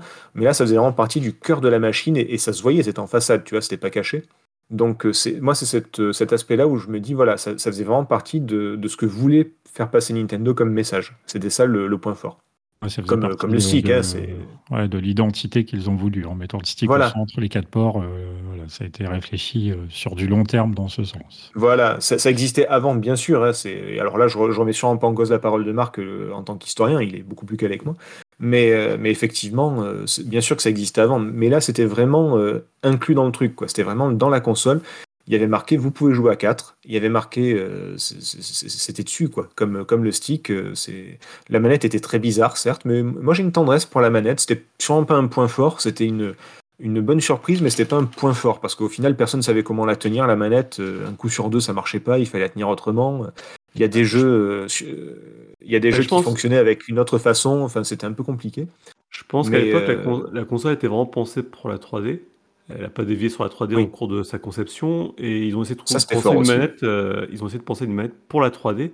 Et à l'époque, il C'est n'y avait vrai. pas de convention pour la 3D. Euh, ils ont toujours, euh, et d'ailleurs, tu vois, tu dis Nintendo n'a rien inventé, c'est pas vrai. Le- sur la Nintendo 60 sur la Super Nintendo, la manette, celle qui s'est imposée aujourd'hui, c'est le, le concept de manette qu'ils ont fait pour la Super Nintendo. La croix directionnelle, c'est eux aussi. Oui, non mais je, je comment dire ils- Après, euh, co- comme je dis, on peut toujours trouver un exemple avant, etc. Euh, on va pas, on va pas refaire l'histoire de, de Nintendo. Euh, mais, mais en tout cas, pour, par exemple, on va reprendre l'histoire du stick ou l'histoire du multijoueur, ça existait avant, bien sûr. Mais euh, là, là c'était, comme je, je le répète, c'était vraiment dans l'identité de ça. Et le fait qu'effectivement, il était pensé pour la 3D, ça a fait le- que le stick est arrivé au milieu assez naturellement. Mm. Et, euh, alors qu'effectivement, il existait avant, bien sûr. Mais Est-ce que toi, voilà, Gab, c'était dans ce sens-là, quoi. Est-ce que tu verrais des points, d'autres points positifs sur la machine à ajouter par rapport à tout ce qui a été dit jusque maintenant? Bah, je rejoins beaucoup euh, ce que dit Setzer et, Marc. Par contre, il y a, même une chose euh, que je peux rajouter par rapport à ces points forts. Je pense que Nintendo s'est forcé à, penser aussi les jeux en 3D. Parce qu'à l'époque, il y a beaucoup d'éditeurs qui faisaient de la 3D pour faire de la 3D. Il fallait sortir des jeux en 3D sans penser à l'ergonomie 3D. Et on a commencé à voir les premières conventions et le premier langage des jeux 3D sur les, les jeux Nintendo. C'est vraiment Mario 64, Et Zelda. Et Zelda qui ont imposé un peu leur code et qu'on retrouve encore aujourd'hui dans les jeux actuels. Euh, le lock sur Zelda, il est universel aujourd'hui. Ah, Ils ont, ils ont pas imposé un peu, ils ont carrément imposé. Mario 64, Zelda et ouais, GoldenEye, c'est à voir parce que FPS console, on va pas re- relancer le truc, mais c'est vrai que c'est les deux jeux, là, Zelda et Mario, c'est les, les, les maîtres étalons de beaucoup de, enfin, de tout ce qui s'est fait par la suite, en fait. D'ergonomie dans les jeux en 3D. Et Ouais. Mhm, d'ergonomie, exactement. pas, euh, pas d'ergonomie, euh, pas dans les menus, hein, d'ergonomie dans, dans- dans l'espace. Je me souviens au début, Mario, je le faisais, j'arrivais pas à le faire marcher droit, il zigzaguait à chaque fois parce que je n'étais pas habitué à bouger en 3D, donc du coup, c'était un peu particulier. C'est- très con, hein, mais c'est les, les premiers pas en 3D étaient un peu hésitants, on va dire. Ouais, C'était quelque chose de nouveau, hein. c'était quand même quelque chose d'assez neuf. Hmm. Donc Voilà. ça, Euh, la N64 a révolutionné la, la 3D, pour moi, en termes de, de possibilités de jeu. Bah après, voilà, moi je vous rejoins. Il y a un petit truc euh, sur lequel moi je mettrais un peu en avant, qui a été euh, éventuellement vite fait cité tout à l'heure, c'est surtout par rapport à la concurrence, c'est l'absence, Mhm. la quasi-absence de chargement. Parce que Ah oui, oui, moi été plutôt de l'école effectivement PlayStation à cette époque, j'ai donc été euh, tristement habitué à devoir attendre très longtemps que les logos passent, que les chargements se fassent, que, etc. etc. C'est très très très long. Quand on rejoue un jeu Play 1 aujourd'hui dans les vraies conditions, et surtout par rapport à la vitesse à laquelle les jeux se chargent maintenant, c'est quand même assez pénible. Euh, Mhm. et effectivement, la Nintendo 64 en comparaison à l'époque, en partie donc grâce à son support cartouche, euh, vous voyez des temps de chargement extrêmement rapides. Euh, mais ça ne doit pas tout faire, puisqu'après tout, la GameCube était sur un autre support euh, optique également, et pourtant avec des chargements extrêmement rapides également. Euh, donc ça, c'était quand même un confort de jeu, on va dire. Ça, ça faisait pas tout, mais c'était quelque chose d'assez positif Ouais, mais tenu de c'est- concurrence. Voilà, c'était positif. Et, et ça me fait penser à un truc, c'est que, alors vite fait là aussi, c'est que du coup, Nintendo n'avait pas de cinématique comme sur Play ou Saturn ou autre. Et alors, moi, moi j'ai déjà jeune, j'étais un vieux con, mais, mais moi, les cinématiques, alors je les trouvais très réussies, il n'y a pas de problème. hein. C'est vrai qu'il y, a- de très jolies cinématiques, euh, à l'époque en tout cas, sur Play 1, sur Saturn, sur ce que tu veux, les animés, les machins. Mais, mais ça m'a toujours un peu dérangé le choc entre la superbe cinématique et la 3D un peu pourrie. euh, Enfin, je veux dire, tu vois, tu vois Sephiroth de dos dans les flammes, c'est superbe, et puis tout d'un coup, tu le revois apparaître en 3D avec ses, avec ses points tout ronds et sa tête en triangle. C'est un peu comme à l'époque quand tu avais les jaquettes des jeux Atari euh, 2600 ou autre, et après tu jouais au jeu, tu sais, ouais, non, c'est pas pareil en fait. Ah ouais, il y a une différence. Et, euh, ouais. Alors que, alors Ah. que là, Nintendo était obligé de développer des, des cinématiques in-game avec le moteur de jeu, et du coup, il y avait une certaine euh, cohérence, une certaine fluidité dans le truc qui, moi, me, me plaisait beaucoup plus. C'est un avis personnel, hein. c'est pas du tout objectif. Il faudra d'ailleurs attendre un petit moment avant qu'on, euh, que toutes les machines ne soient vraiment en capacité de faire des cinématiques euh, in-game et qui Ah bah, donc, il- euh, se passer des images de synthèse. Ah bah, dans l'histoire du jeu vidéo, c'est assez récent le fait que, le, que le- les moteurs in-game rattrapent le- les cinématiques, enfin, que les, les- ouais, rattrapent les cinématiques et que ça fasse quelque chose d'à peu près équivalent et de fluide, oui, c'est Mm, sûr. mm, mm. On en a eu sur PlayStation quand même quelques-uns. Je pense à Metal Gear et Vagrant Story. Ça, ça passait quand même à l'époque. Je pense même ont fait des cinématiques in-game, ouais, effectivement. Oui, des d'images de synthèse. ouais. Euh, ok, ok. Euh, bon alors donc la Nintendo 64 elle a quelques avantages, mais elle a aussi quelques inconvénients. Quels sont-ils Euh, par non, exemple euh, non. euh, Allez, Gab, à toi de commencer. Bah, la manette, la manette, c'est un prototype. hein, c'est un super prototype hein, une fois qu'on l'a en main, mais Je trouve qu'à chaque fois qu'on la reprend, il y a toujours un, un temps d'adaptation pour pouvoir euh, correctement jouer avec. Et puis euh, aujourd'hui, avoir cette manette, c'est aussi se dire, mais il est où mon deuxième stick? Ce deuxième stick, il- C'est vrai, c'est vrai. c'est La vrai. 3D avec un stick, c'est dur. ouais. En- ensuite, euh, deuxième point, euh, qui pour moi a été euh, la raison pour laquelle je ne l'ai pas acheté à l'époque, et, et Dieu sait que je regrette parce que mon, mon jeu préféré, un de mes jeux préférés est dessus, euh, c'était le prix des jeux. Parce que qui dit support cartouche, Eh oui. dit prix du... Hmm. Et c'était... Alors j'ai souvenir qu'il y avait des jeux à 450 francs, 500 francs, euh, régulièrement à leur sortie, ce qui était improbable. Enfin, pour, mon, pour mon budget de l'époque, c'était pas possible. Ouais, parce qu'on s'était habitué au prix de la Play aussi. euh, parce qu'à l'époque Super 349 Nintendo, c'était. euh, Oui, voilà, parce qu'à l'époque des Super Nintendo et autres, même des NES, c'était déjà cher. C'était déjà. Mais Oui, non, n'avait pas bénéficié de très la baisse de prix, ouais. hein. Mm, mm. Et troisième gros point, mauvais point, on va dire, c'est une fois que tu sors du, ca- du catalogue Nintendo et Rare, il n'y a plus grand chose à se mettre sous la dent. Ah, ça... Ah bah, on l'a vu tout à l'heure, Et- hein, il y avait quand même relativement peu de jeux du coup sur la console. Bah, maintenant, ça répond pas à la question. Du coup, c'était quoi ton jeu préféré là? Tu as dit, c'est un de mes jeux préférés qui est sur la console. Ah, mais ça, Non, on, on- on le garde pour la fin. là. On Ah. fait les, Ah oui, c'est- les top 3 à la fin. Ah, excusez-moi, je, je connais pas trop l'émission, c'est pour ça. Ah, tu découvres, c'est pas grave. Ça va. Ouais, voilà. alors, on parle de jeux vidéo Pipo. ici, hein, d'accord? Ah, d'accord, Ah, mais oui, ok. Non, moi j'étais j'étais- j'étais sur Volteface, moi, ok, d'accord. Je comprenais pas. le- Euh, Ok, ok. Toi, Marc, un petit peu, qu'est-ce que tu verrais comme euh, inconvénient sur cette machine? Ben, on, vient de ce que j'avais noté vient d'être dit. Euh, le prix des jeux, bien que les jeux Nintendo soient, ils faisaient l'effort pour l'heure de ne pas les mettre trop haut, mais par contre tout ce qui était éditeur tiers, c'était vraiment cher. C'était de l'ordre de 500 francs, que effectivement la P- PS1 avait imposé les jeux à moins de 400 francs, à 360 ou avec les débuts de la gamme Platinum, euh, proposer des jeux qui étaient euh, en nombre et en plus en et en plus pas chers, sans même compter le fait qu'en 98 euh, il y avait euh, déjà pas mal de CD gravés backup qui tournaient partout et donc Oui, pouvait ça. se faire essayer beaucoup beaucoup de jeux sur sur la Play.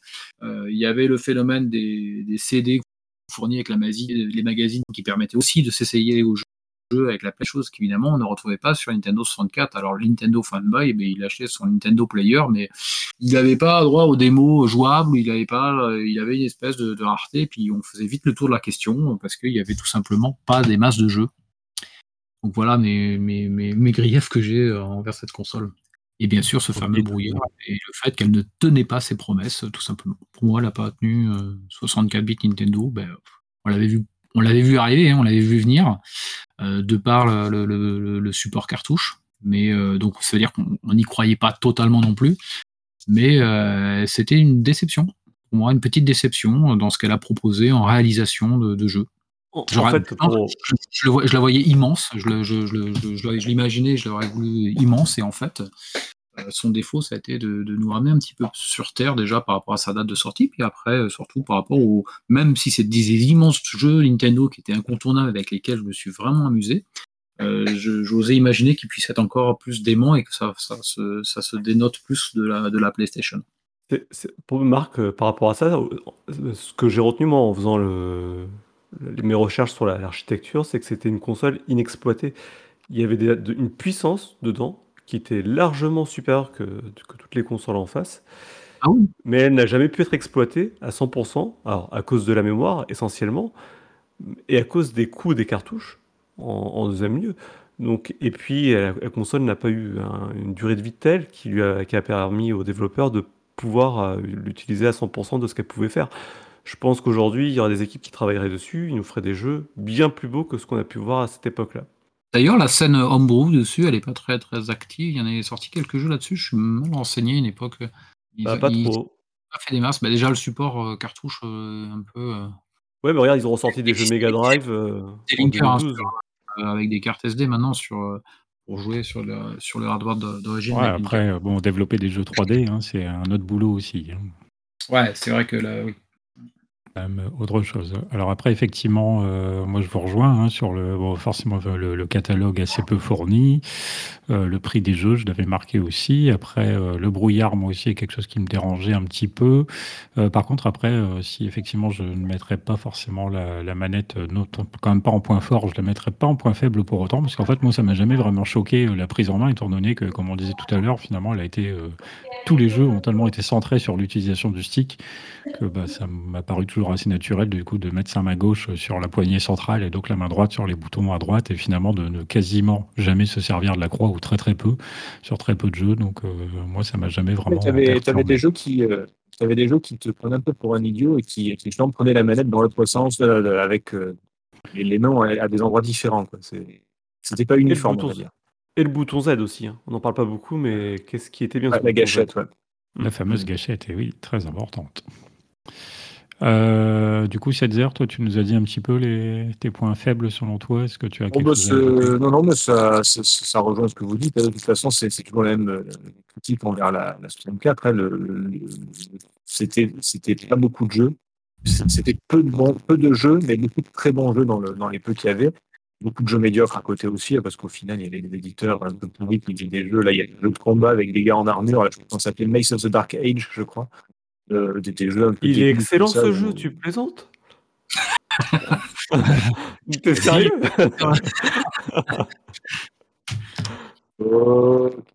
et, euh, du coup, euh, du coup, il n'y avait pas beaucoup de, pas, beaucoup de jeux. Heureusement, là, il y en a quand même, il y a quand même beaucoup de très bons jeux. Euh, des jeux importants pour le, pour le jeu vidéo, comme on l'a dit tout à l'heure avec Mario et Zelda, par exemple. Mais, euh, mais voilà, c'est vrai qu'après, en dehors de ça, il n'y avait pas grand-chose, on s'ennuyait un peu. Mais c'est vrai que moi, la, la, console a vite pris la poussière euh, et je suis vite reparti sur les ordi et les trucs comme ça après avoir fini Mario, Zelda. Enfin voilà, c'est le, le, reproche principal que, je peux faire. Moi, après le brouillard, la technique, ça n'a jamais été des trucs pour lesquels je me suis attaché. Par contre, les jeux, oui, et forcément, bah, ça, ça manquait. Et puis bon, dans un dernier point final, que, un dernier point faible que je voudrais citer quand même, effectivement, par rapport à la manette, donc même si moi je dis elle me dérange pas trop, c'est vrai que le joystick, par contre, il résiste quand même assez mal au temps. Euh, il est bien centré quand tu l'achètes toute neuve, mais alors euh, très vite, euh, il commence à se désaxer et ça peut devenir d'ailleurs un petit peu problématique sur certains jeux, c'est-à-dire que comme plus il se désaxe, plus tu as du mal du coup à vraiment le, le, pousser dans une certaine direction et donc à jouer au jeu correctement. Ça, c'est un défaut vraiment plus d'ordre de mécanique. Hein. La, vie, la manette très agaçant. par rapport à ça. C'est très agaçant parce que du coup, comme on l'a dit, étant donné que le joystick est parfaitement central dans la plupart des jeux, bah, c'est assez pénible. Bon voilà, je pense qu'on a fait un petit peu le tour de ce qu'on estime comme étant euh, des points forts et des points faibles de la machine. Euh, on va s'attaquer maintenant un petit peu, euh, Marc, comme tu en as l'habitude, à la revue de presse. On va voir un petit peu, alors tu as essayé de nous synthétiser un peu comment la, presse a perçu l'arrivée de cette machine, comment elle a perçu sa sortie, ce qu'elle en a pensé. je t'en prie, je te donne la parole. Alors beaucoup de recherches et beaucoup de notes, mais je vais essayer de synthétiser tout ça. On la voit poindre à l'horizon, mais je vais essayer de ne pas faire de, de, redite par rapport à l'historique que tu as bien que tu as bien exposé. On la voit arriver dans la presse, c'est Player One en septembre 93 qui dégaine. Euh, le premier, ben, c'est évidemment suite aux annonces de Nintendo du printemps ou de l'été. Et donc Player One dit bon la puissance d'un super ordinateur euh, euh, sorti en 95 est inférieure à 250 dollars. Il parie sur un CD-ROM évidemment pour ce qui sera du support des jeux et euh, voilà, c'était, ça relevait du petit encart. Par contre, en octobre 93, Console Plus, eux, ils consacrent réellement 3-4 pages avec tout un tas d'images qui sont en fait des images qui n'ont rien à voir. Ça vient d'un salon qui vient, mais ils le créditent hein, d'ailleurs, du salon Imagina. Et, par contre, je suis étonné par la maturité de ces articles-là, qui ne s'enflamment pas, parce que euh, à l'époque, il y avait un petit côté enfantin dans le, et euh, euh, certains magazines tombaient en pamoison devant les 64 bits d'une Jaguar. Et je vais citer Joypad, qui était, qui ne n'ont même pas traité la Nintendo 64, mais qui était en train de dire super génial dès lors qu'il s'agissait de consoles de nouvelle génération. Donc en octobre 93, Console Plus fait plusieurs pages là-dessus avec des très belles images, mais avec une réelle maturité, c'est-à-dire euh, avec des titres de type bluff ou réalité. Le nouveau projet Reality, évidemment, ça fait écho au, projet Reality. Euh, il mentionne que le président de Nintendo euh, parle de la 3DO comme cible, parce que finalement, c'était la console qui était citée comme faisant peur à Nintendo et pas Sega. Euh, je viens sur un numéro de novembre 93 toujours, c'est Console Plus, qui est en fait un, c'était un guide d'achat de Noël, c'était un hors-série de novembre 93, et ce hors-série, il reprend avec des photos, alors des photos qui n'ont rien à voir, qui font pas du tout rêver, c'est-à-dire genre une photo, euh, une image digitalisée d'une salle d'attente chez le médecin avec des chaises alignées, mais euh, c'est bizarre, c'est des images qui m'ont, qui m'ont marqué à l'époque. Et euh, bah, en fait, ils sont pas, ils la reçoivent pas très bien parce qu'ils pensent, euh, ils citent en fait un coup de bluff les Nintendo et ils disent que ben, contrairement euh, au projet Reality, ben, euh, les autres consoles concurrentes qui étaient à l'époque la 3DO et puis la Jaguar, ben, elles existent déjà elles au moins quoi. Donc la presse globalement percevait la Nintendo 64 un petit peu comme un effet d'annonce et, et tombait pas dans le dans le dans le grand panneau. C'est du moins ce qui en ressort sur les, sur les, les premières annonces qui ont été faites. Et, et c'est marrant de voir le, le, futur qu'ont eu la Jaguar et, et la, la, 3DO. Mais oui. Ils étaient visionnaires, ces journalistes, c'est ça qui est bien. Mais c'est marrant de, parce que maintenant c'est facile de critiquer avec le recul. ouais, mais la 3DO venait de sortir, la Jaguar aussi, cette fin 93, et euh, c'était vraiment l'actu du moment, quoi. Hein. C'était vraiment, la, pour une fois, là, c'était la next-gen de l'époque, c'était un événement, hein. c'était des réels événements. Et on sait ce qu'il en est advenu, mais c'était, euh, ça a occupé vraiment toutes les pages. Euh, ensuite, il se passe pas grand chose.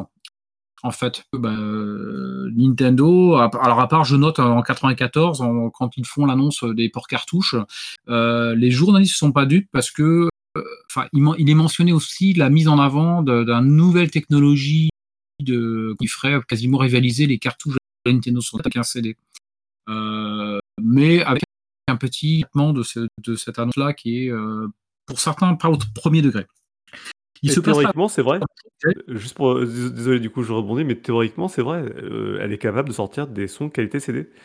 Mais c'est pour après. Voilà. Alors là, il en a fait mention, au niveau du son, parce que quand il décrivait les annonces de fiches techniques, il parlait juste, il mentionnait juste un 44 kHz, euh, c'est-à-dire une vitesse d'échantillonnage type CD, effectivement. Euh, mais, euh, mais il n'était pas fait d'autres mentions. Là, il ne parlait uniquement que sur, euh, par rapport à la taille mémoire. C'est-à-dire que c'était Nintendo qui, pour contrecarrer le fait que le parc cartouche était quand même vraiment perçu par, ben, par le monde, et puis la presse en faisait écho comme étant finalement un défaut de la console, parce que le CD était vraiment perçu comme l'avenir, voulait contrecarrer, voulait contrecarrer ça, et la presse tombait plus ou moins dans le panneau. Enfin, non, justement, plus, pas tellement dans le panneau. On va ensuite tomber sur les années 95, euh, c'est-à-dire un an et demi après, ce qui à l'époque enfin, représentait pas mal de temps, avec des encarts de console plus en avril 95 du type euh, Ultra 64, ça se précise.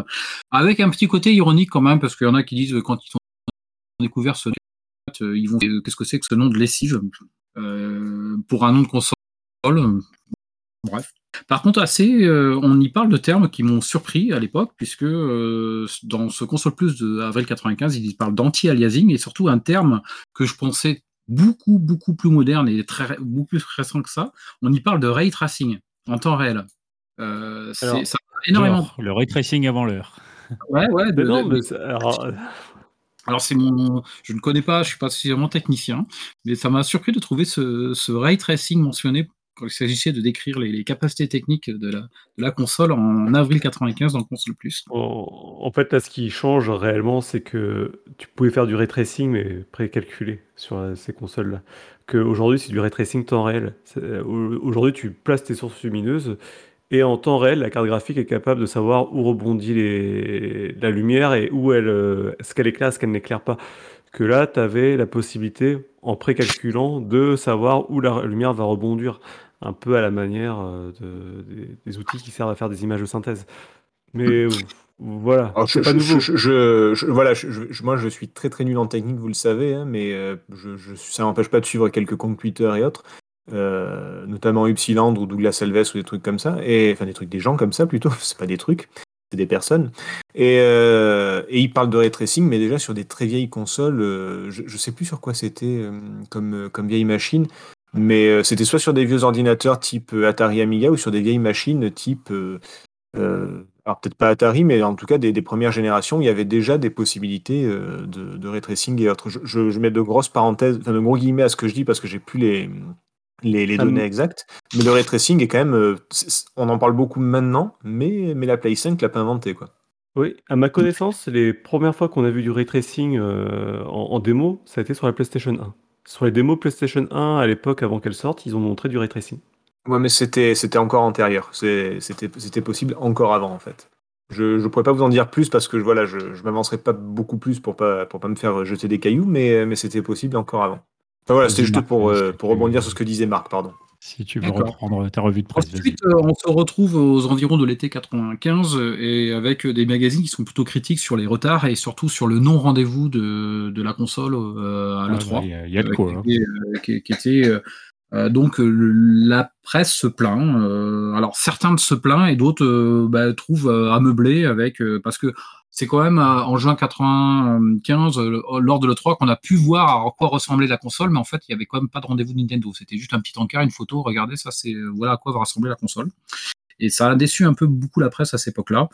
Euh, c'est des consoles en juin 96. Je dis bon ben vous, bon, ils reprennent un peu la propagande de Nintendo. Ils disent simplement ben ouais les programmeurs de Nintendo, euh, Dixit les programmeurs, euh, c'est la machine capable d'atteindre les ambitions en matière de jeu. Bon c'est du c'est de la retranscription d'interview. Euh, en juin 95, toujours interview, Console Plus fait une interview de Miyamoto et, évidemment prend tous les points positifs et se font l'écho de ben, retranscrit ce que pense Miyamoto de la console. Euh, Joypad, en fait, euh, ils- eux, ils, titrent le lapin de la Nintendo 64. Euh, et effectivement, eux, ils sont très déçus. Si, si Sapin il y a, ce sera sur la date de sortie à Noël, quoi. Enfin, ils font un jeu de mots. ils critiquent clairement. Ils sont vis-à-vis de, de- des retards annoncés et le fait qu'ils n'étaient pas au rendez-vous. Je note ensuite, on va aller sur cette fin d'année 95 avec euh, ben, évidemment les, pubs mythiques euh, qu'on trouve dans les gros encarts de la presse euh, de, cette fin d'année 95. Euh, on l'a pu le citer tout à l'heure, extrêmement agressive, c'est-à-dire que sur une double page toute noire avec écrit en blanc avec le titre de la, la console Ultra 64 qui devait s'appeler Ultra 64 à l'époque. Le 25 décembre, si un cadeau ressemble à une 32 bits, n'y riez pas, c'est peut-être le vôtre. Donc, elles ont marqué les mémoires, ces pubs Nintendo dans la presse, même s'il ne s'agit pas de traitement de presse. Moi, elles m'ont vraiment marqué. Ou si vous voulez absolument pleurnicher dans quelques mois, exigez une 32 bits pour Noël. Ou si vos parents vous proposent une 32 bits pour Noël, répondez non merci. Il fallait savoir que la PlayStation 1 sortait en France et en Europe en septembre 95 et ça allait être la console et le, le jouet de, Noël et Nintendo n'était pas au rendez-vous. Nintendo d'ailleurs sera pas au rendez-vous du Noël 96, ce que la presse d'ailleurs se fait écho en disant c'est catastrophique qu'ils ne soient encore pas au rendez-vous pour un nouveau Noël, ça va leur coûter très cher. C'est des traitements de la presse qu'on retrouve sur, euh, les nouveaux retards annoncés de, la Nintendo. Je vais rapidement sur l'été 96, puisque elle est sortie au Japon, et là, il y a énormément de retraitements sur l'interdiction d'import en France. Et là, en fait, les magazines sont très critiques vis-à-vis de la console parce que, je cite, ils, disent que c'est pas, il n'y a pas de fossé par rapport aux 32 bits qui sont déjà sortis. Ça, je cite euh, console plus. Euh, je vais résumer rapidement, mais, mais euh, la console est testée, elle est pour les premières fois dans les magazines de septembre 96 ou dans les magazines Guerre des consoles euh, de console plus de l'été de août-septembre 96. Elle est pour la Mhm. première fois au banc d'essai. Et là, c'est difficile. ils ont du mal à dissocier de Mario parce qu'évidemment, ils encensent totalement et Mario, ils le enfin, ils en font une merveille avec des notes 100%, 5 sur 5, mais dithyrambiques. Ils font du jeu Mario une, merveille et, ils louent du coup la console, mais ils sont quand même par ailleurs totalement critiques vis-à-vis du fait que ben a, a quasiment rien à côté quoi. Parce que euh, bah, et même euh, console plus fait intervenir The Kyler, euh, qui était la, la personne, c'était le 7 heures de l'époque dans les magazines.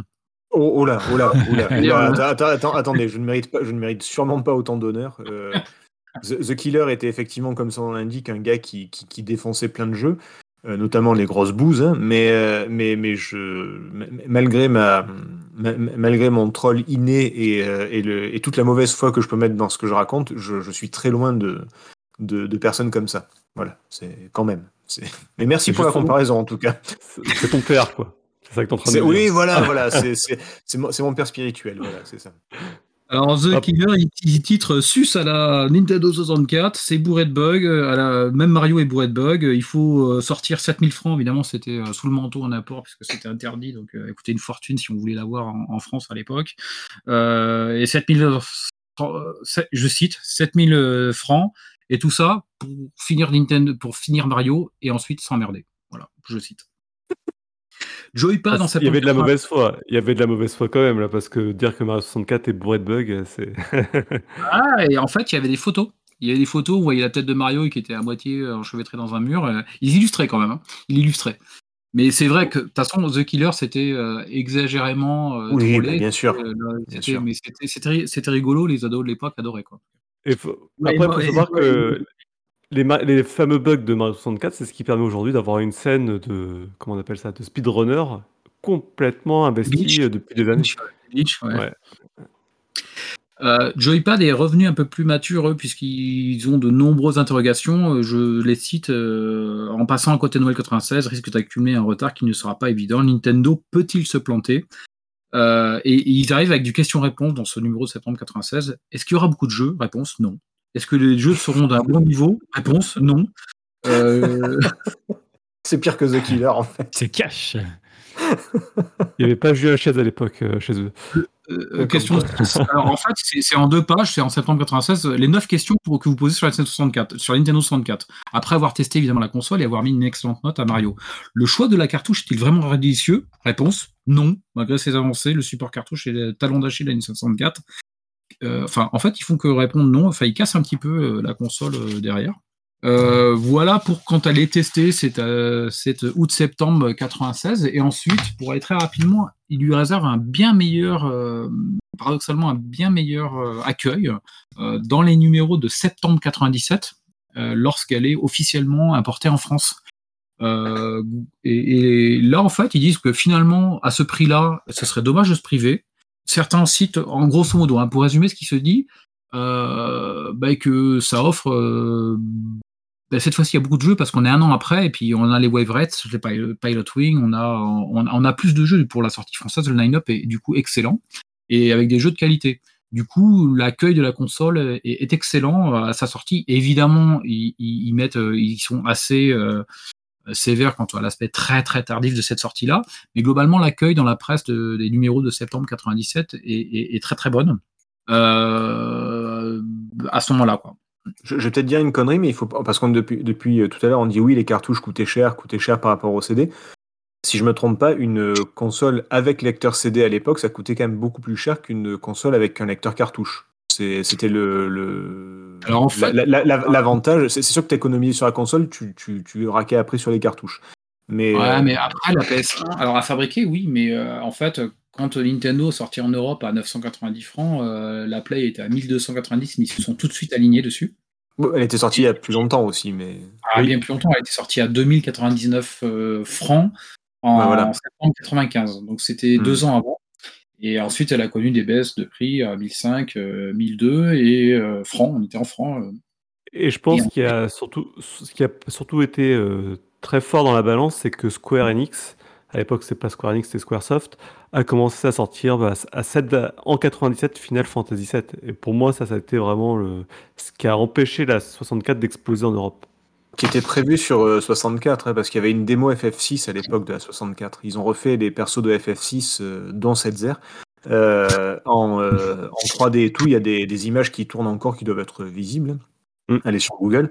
Et, et à la base, c'était prévu sur, sur, sur 64, tout ça.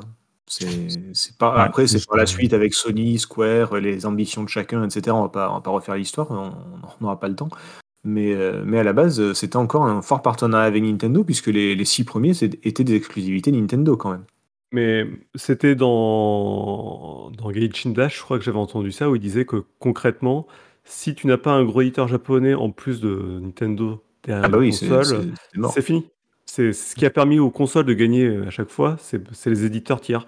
Capcom, mmh Namco et. Ah oui, là, il y avait, là, il y avait que Nintendo quasiment. Hein. Il n'y avait pas Capcom, il n'y avait pas Konami, il n'y avait pas euh, Square, il n'y avait, pas, il y avait pas les gros, quoi. Alors que normalement, Nintendo, c'est synonyme de euh, Castlevania, Street Fighter, de, bah, Final Fantasy, enfin, c'est tout ça. Hein. les, tous les jeux Square qui étaient sortis sur Super NES, enfin sur Famicom surtout, Super Famicom, c'était c'était énorme. Sans compter Street Fighter 2, Castlevania, comme je viens de le dire, les Megaman, les c'était euh, là c'est clairement ce qui a manqué sur 64. Et c'est une époque en plus où la scène japonaise a été euh, très prolifique, donc euh, mm. ça a été mm. d'autant plus désavantageux pour eux. Exactement. Est-ce que, Marc avait terminé avec. pardon, pardon. Voilà, c'est ça. Ça a été, en gros, ça a été un peu de cette, voire des questions, il y en a un que j'ai pas cité, qui titrait en janvier 96 Bête de course ou pétard mouillé, et disait que c'était loin d'être la tornade blanche annoncée, c'était Player One en janvier 96. Donc en gros, ça a été quand même pas mal de scepticisme euh, de, de, de, de, de ses annonces et de son traitement presse. Quoi. Ça marche. Ouais, quand même Allez-y, allez-y. Je vois qu'il y a quand même une pointe de mauvaise foi parce qu'ils disent à un moment donné, tu dis, euh, il n'y avait pas une grosse, un gros écart entre ce que pouvait faire une 32 bits et la 64. Ouais, faut pas déconner non plus. Ouais, faut pas déconner non plus, quoi. Mis à part que les textures étaient baveuses, derrière, en termes de modélisation 3D et en, en termes de, de, de décor 3D, on n'avait pas d'équivalent.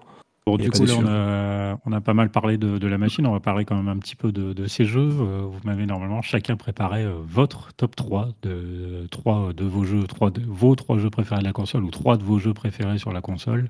Mhm. Est-ce que, euh, Gab, tu veux commencer par exemple par nous citer relativement rapidement les trois jeux de la 64 Oui, bah, ça va être euh, très rapide. Donc, en, en troisième, c'était Conquer Bad Fur Day pour l'humour, pour euh, la musique, pour. euh, D'accord. Alors, je précise juste que c'est pas ce que tu m'as envoyé comme top, mais d'accord. je- ah bon, je l'ai changé? Ah merde. Bah oui, euh, apparemment. excuse- Et je, pré- je Oui, précise parce juste que- que j'ai dû changer aussi, moi. c'est le bordel. Ah, mais, vous- C'est le mais vous êtes bordel, des cons voilà, parce c'est que. l'émission de- Mais, mais- mais vous êtes des cons, j'ai dû faire mon top 3 en fonction du vôtre parce que je suis arrivé en dernier et du coup vous niquez encore des jeux là, ça va c'est pas du tout pire les que gars. développer. Alors voilà, faire des top 3 chez PPG, c'est pire que de développer sur une console. Oh, après, ça n'a pas dû trop changer, mais il me semblait avoir mis ça. Bon, écoute, euh, tu, on Ah verra. mais vas-y, continue, ok, Conker's Battle. Après, il y avait Jet Force Gemini. Ah que j'avais d'accord, trouvé, on est- bon. euh, j'avais trouvé génial à l'époque. Ah, il est génial. et qui m'a fait pas mal euh, qui m'a fait pas mal baver et euh, il y a sûrement mon je peux pas dire que j'ai un jeu préféré ça n'existe pas mais c'est un de mes jeux préférés un que j'ai refait je ne sais combien de fois euh, c'est Zelda Ocarina of Time qui est pour moi le la pépite euh, de la Le 64 fameux Ocarina of Time. Il est pas Ouais, surcoté alors. Ah, sur... Bah non, il est sur... vraiment pas. S'il y a bien un jeu qui est pas surcoté, c'est Ocarina of Time quoi. Ah non mais il est encore jouable aujourd'hui tu prends toujours les, les donjons c'est euh, il y a des- donjons c'est des masterpieces et moi j'ai souvenir à l'époque j'avais pas la 64 je loupais aucun épisode sur Game One de, de la soluce de Zelda 64 j'étais en émerveillement de voir putain ils ont fait ci ils ont fait ça il y avait Et On a- pardon, il y avait aucun équivalent même le temple de l'eau qui est réputé comme étant un des pires euh, Ouais, ça c'est faux, ça, du jeu. ça, ça, ça- Voilà. ça, c'est faux.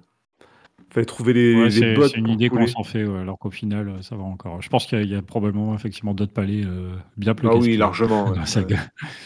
Je vais juste te dire, comme, comme j'ai accès au top 3, euh, à l'ancien top 3, c'est dommage, tu avais mis Sin and Punishment, qui est, qui est un très bon jeu et qui utilisait la manette de façon autre, justement. Je pensais que tu allais en parler, mais c'est. Ah, mais dommage. si, bah, je l'avais zappé, lui. Et fait... Alors, je l'ai découvert il y a pas longtemps sur le Additional Pack Plus. Et j'ai dit, il y avait ça 164 déjà. C'est beau, Eh ouais. mais, euh, comme jamais. Ah bah, très Et... et en plus, c'est complètement délirant, quoi. C'est un jeu. Enfin, c'est un jeu, limi- limite, j'aurais cru que c'était un jeu Sega. Mais voilà. Oui, mais c'est pas dans ton top 3, alors t'as pas le droit d'en parler. Stop. Et voilà. Pardon. Du coup, il a préféré mettre Conker's Bad Fur Day, notamment, dans- dans- sur lequel on a fait toute une émission complète que nous Exactement. vous invitons à aller réécouter, avec des Ouais. avis un peu partagés d'ailleurs. Euh, bah, Mais c'est pour l'humour. toi, hein. C'est pour l'humour. Je, Ouais, je le redis. je, hein. je- je comprends. Euh, justement, c'est-à-dire, donc du coup, toi, c'est un jeu que tu voulais mettre dans ton top 3, Conker. Bah oui, parce que. ah, Mais alors attends, parce que Marc aussi, il a changé le sien, donc du coup, tant il y a un jeu que je veux mettre dedans. Ah, je- mais je- C'est Bon, risqué. écoute, sa- sa- sachant que euh, la, la plupart des jeux euh, exceptionnels étaient pris, euh, vous, en avez, vous avez chacun mis euh, au moins un jeu que j'aurais pu mettre dans mon top 3. Et vous êtes trois, donc ça fait mon top 3. Euh, j'ai cité, alors juste pour rigoler, j'ai mis Tony Hawk 2 parce que peu importe la console, ça restera mon, mon, mon jeu fétiche de tous les temps, je pense. Même si à mon avis, il n'est pas du tout au niveau. Euh, Il y avait Conker's Bad Fur Day que, que Gab m'a honteusement piqué, même après, euh, même après euh, que j'ai fait mon top 3 en dernier. Et je voulais mettre en premier euh, 1080 Snowboarding, sur lequel j'ai passé des heures et des heures et des heures, notamment avec mon pote Gérald à l'époque. Euh, je, je suis jamais allé au sport d'hiver. Par contre, j'ai jamais euh, autant fait de, de, de surf que- que- qu'à cette époque-là. C'était euh, c'est enfin du snow pardon, du snowboarding. J'en ai jamais autant fait qu'à cette époque-là. Et, euh, et c'était c'est c'est un jeu qui est encore aujourd'hui. Alors, il est dur à manipuler aujourd'hui. hein, Il est dur à manier. C'est très très compliqué parce que les, les contrôles sont un peu euh, bah, des contrôles de 64. Mais, euh, mais une fois que tu reprends le coup, euh, vraiment, c'est un très très bon jeu. Voilà. Bonne, ouais, grosse réputation hein, pour celui-là. Ah ouais. vrai. Bah, rien penser, j'ai encore l'annonce des, des noms et des prénoms des euh, Kensuke Kimachi qui, qui me viennent en tête. C'est... non mais sérieux quoi. Et Rob Il y a des et choses comme ça, ça. qui restent. hein. Ça, c'est Ah des, oui, des oui, et détails le- à la con. mais- Et, et le fameux 1080, c'est- c'était vraiment. euh, j'ai, passé des mois dessus, quoi. Des mois, des mois, des mois. C'est très très bon jeu. Très bon souvenir, visiblement. Ouais. Toi, Ouais. Marc, ton top 3 Ben, je vais citer en troisième position euh, Lilatoire. Ah de ouais, Star ouais, Fox. Euh, pourquoi? Oh. Parce que et, c- c'était le jeu que j'attendais. J'avais adoré le, le Star Fox. On a fait une émission d'ailleurs dessus. Euh, Enfin, vous Mm. avez fait une émission, c'est une erreur où j'étais où t'étais pas là. D'ailleurs, elle était, elle était sympa avec les voix, les. C'était, c'était- c'était- c'était pour, rem- c'était pour remplacer Dukes qui nous avait posé un lapin, sans faire de mauvais jeu de mots, au, au dernier moment. Et du coup, on, l'a- à chaque fois qu'on s'adresse à lui, c'est un perso de Star Fox qui parle. Qui- voilà, c'est- Quel c'est renard, anneaux. Et euh, bon, j'avais adoré, ce, j'avais adoré ce Star Fox, euh, Star Wings, ça dépend de la région, mais Star Fox sur Super Nintendo, je, je l'avais adoré parce que j'aime bien les choses up et Ouais, euh, ouais. Même, si, même si le jeu est controversé, euh, on était dans un univers. Et, et ce Star Fox là, en fait, en y jouant, je me prenais à rêver euh, d'avoir un peu plus d'espace parce qu'il est quand même euh, extrêmement linéaire le Star Fox. Alors le Liat Wars, qu'on se le dise, hein, c'est pas non plus un open Ça reste un rail shooter. Ça, ça reste quand même euh, un rail, mais il y a beaucoup plus de, de- d'espace, beaucoup plus de volume et beaucoup plus de liberté. Et donc ce jeu-là s'annonçait comme étant, euh, bah, je, je- je le désirais parce que je, je me suis dit, tiens, c'est- c'est- ça va être un Star Fox en, en monde ouvert, enfin en- avec plus d'espace et ça va être génial. Et j'ai adoré ce jeu. Voilà. Il a mal vieilli quand même. hein, euh, pareil, Ah ouais, ouais, il a extrêmement mal vieilli. Ouais, ouais. Alors, C'est un je jeu qui me faisait mais rêver. Mais il est fun, il est fun parce que j'aime bien en fait. On, c'est, c'est- quand on, on tire au laser sur les vaisseaux, on voit le vaisseau avec de la fumée toucher, boum, qui s'écrase au sol. Mhm. Je trouve que les animations et le truc est bien construit. Et même s'il a énormément vieilli, on voit que, enfin, je sais pas, il y a Ah, des le- petites choses comme ça qui font que, que des, qu'il des est- qu'il est- robots singes géants. euh, Le, le- ouais, le passage c'est- à la. il y avait- C'est là où il y avait le passage à la Independence Day, là où tu dois affronter le gros vaisseau et casser. Ah non, il, il était, il était fabuleux le, le pense, je pense qu'il y a quand même pas mal de jeux 64 hein, qui vieillissent pas super super bien. Mais bon. Non, mais par contre, là, là où il a pas mal vieilli, ce jeu-là, c'est qu'il y a des séquences, comme tu dis, qui sont mémorables. Et même Mhm. aujourd'hui, quand tu les fais, euh, il y a des idées, mais ça mériterait d'être refait. Le gameplay est trop lent. Enfin voilà. Pas-. En reprenant le top Lilat- 3 de, de Marc. Numéro 3, du coup. Ouais, je mets en deuxième position le GoldenEye, forcément, parce que il a failli me faire lâcher. Et il a m'a changé son top, mais c'est quoi temporairement- Mais oui, je l'ai annoncé. Et euh, il m'a fait temporairement lâcher mon Doom euh, pour faire du, euh, du, Oh putain. du, du joueur à deux sur GoldenEye, Oh, qui est putain. vraiment génial. Ah ouais, quand On même. une émission dessus, ouais, il est super. Et en première position, je mets quand même ben, le Mario Kart 64 parce que forcément c'est le jeu familial, c'est pratiquement pour ça que j'ai acheté euh, avec ça et puis Mario, enfin c'était et, et puis Light Wars, c'est pour ça que j'avais acheté une Nintendo 64. Sur... Attends, euh, tu, tu viens de Il citer fallait- Mario, Mario Kart, c'est ça? Il donc- fallait ah. un Mario Kart 64, il me le fallait. Sa- Salaud, salaud. Alors déjà, moi, j'ai pas aimé Mario Kart 64. C'est les, les courses étaient beaucoup trop longues, je me faisais chier. Mais surtout, du coup, t'as pas cité Mario 64 et je voulais le citer. Vous m'emmerdez. Mais hein, ça gars, tombe bien parce que du coup je vais pouvoir le reprendre parce qu'il m'a piqué GoldenEye. c'est le jeu des chaises musicales. Parce qu'effectivement, Ah, j'ai mis euh, GoldenEye. Tu dans prends un Golden Gun dans les, dans les deux gencives, Marc, en je sens. Sérieux, ouais. tous les deux là. Euh, ouais, vous en doutez bien, moi j'ai mis GoldenEye dans mon top 3. Alors par contre, moi non plus, effectivement, Mario Kart 64, c'est pas un épisode que je kiffe euh, des masses des masses, mais c'est pas Ah, forcément le merci. sujet. Euh, GoldenEye, donc j'avais mis aussi en jeu assez réputé F0, euh, évidemment, c'est une licence en Ah. général dont je suis assez euh, euh, grand Ouais. amateur. Ouais. si- alors F0X d'ailleurs, qui a donc beaucoup beaucoup de qualité musicale, mais aussi au niveau de ses tracés euh, de courses vertigineux et tout, c'était carrément top. Un jeu un petit peu graphiquement relativement pauvre, mais avec une fluidité, un nombre de Euh. concurrents euh, jamais vu à cette époque-là, c'était vraiment top. Ah, Alors, on parlait de Zelda euh, surcoté ou pas. F0 carrément sous-coté sur euh, 64. On a vraiment tendance à l'oublier, alors Oui, qu'il oui, est vraiment cool. probablement sous-côté, ouais. Alors après, c'est sûr que l'épisode GameCube a tout corrigé en faisant à peu près Oui, aussi bien, mais en étant extrêmement beau. Donc, euh, Mais ça, bon, quand même. plutôt cool. Euh, donc F0X, que, donc euh, je peux pas mettre GoldenEye, mais du coup, bah, dans ce cas-là, je mettrais Mario 64 sans problème, qui est effectivement un jeu que j'ai kiffé particulièrement, comme la plupart d'entre nous visiblement, un passage à la 3D euh, réussi, euh, une aventure riche, euh, et de toute façon, même Mario Odyssey encore aujourd'hui ne fait que reprendre grosso modo les codes de- qu'a créé Super Mario 64. Ah bah oui, oui, carrément.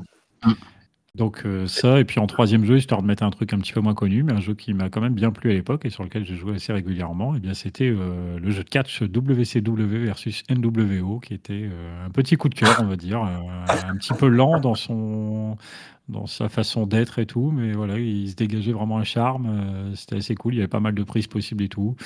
Et je sais qu'avec euh, mon frère euh, Hugo, on y jouait quand même, euh, on y jouait pas mal. Et voilà, c'est plus un, coup de cœur. Je dis pas que c'était un jeu extraordinaire, pas loin de là. C'est évidemment pour un public averti, mais c'était plutôt bien. Mais, mais un souvenir même. Voilà, voilà. Bah, je pense qu'on a fait. Alors, à la limite, on pourrait poser la question qu'on aime bien poser avec les jeux, souvent, histoire de terminer l'émission. Est-ce qu'on conseillerait à des gens, par exemple, qui n'ont pas connu ou pas joué à la 64 à l'époque, eh d'essayer de s'y intéresser aujourd'hui, à votre avis? Allez, euh. Marc, lance-toi. Euh, juste pour l'histoire. Juste pour l'histoire, parce que tout a vieilli, tout est. Euh, évidemment, il y a des jeux qui restent drôles et amusants, mais c'est juste pour le morceau d'histoire. un joueur moderne, tous les jeux ont repris les recettes et les ont améliorées, donc c'est. Je vois pas, non, non, je conseille pas spécialement à faire la Nintendo 64, autre que pour le morceau d'histoire du jeu vidéo. Ouais, toi, Gab. Bah, disons que les jeux qui ont encore un intérêt aujourd'hui sur 64, euh, tu peux y jouer dans des versions plus jouables. Je pense à Zelda 64 sur la 3DS, euh, ou encore Lila Wars euh, sur la 3DS. Et il y a également, si pour ceux qui veulent vraiment s'y intéresser, il y a l'émulateur sur la Switch. Donc bon. Ah, après, il y, a, plein de pépites à découvrir, mais je pense que Nintendo, pour le coup, a fait un vrai suivi sur leur catalogue de façon qu'on puisse redécouvrir les jeux dans des bonnes conditions. Euh, mais euh, tous les jeux qui valent le coup sont aujourd'hui jouables dans des versions mieux, plus accessibles et mieux fichues. Quoi. Même Doom 64 est sur le Game Pass. Oh putain, d'accord. C'est dit. Et GoldenEye arrive sur la Switch. Oui. Et GoldenEye arrive sur la Switch, c'est vrai. Bon, il faut l'abonnement du coup pour pouvoir jouer en ligne, mais bon.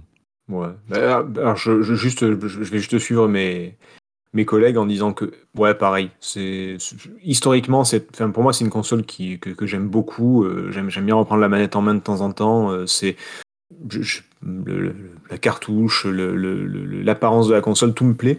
Maintenant c'est vrai que à part pour le côté historique non effectivement euh, c'est la manette tu sais jamais comment la prendre. Maintenant toutes les la plupart des bons jeux en tout cas il y a, y a, très peu de, de, de, jeux qui ne sont qui ne sont pas dispo sur, euh, sur les différents e-shops ou, le, l'offre de, de jeux en ligne, euh, l'espèce de Game Pass Nintendo, là, le, online, euh, la plupart des jeux, la grosse majorité des jeux sont jouables de façon plus moderne, plus, plus ergonomique.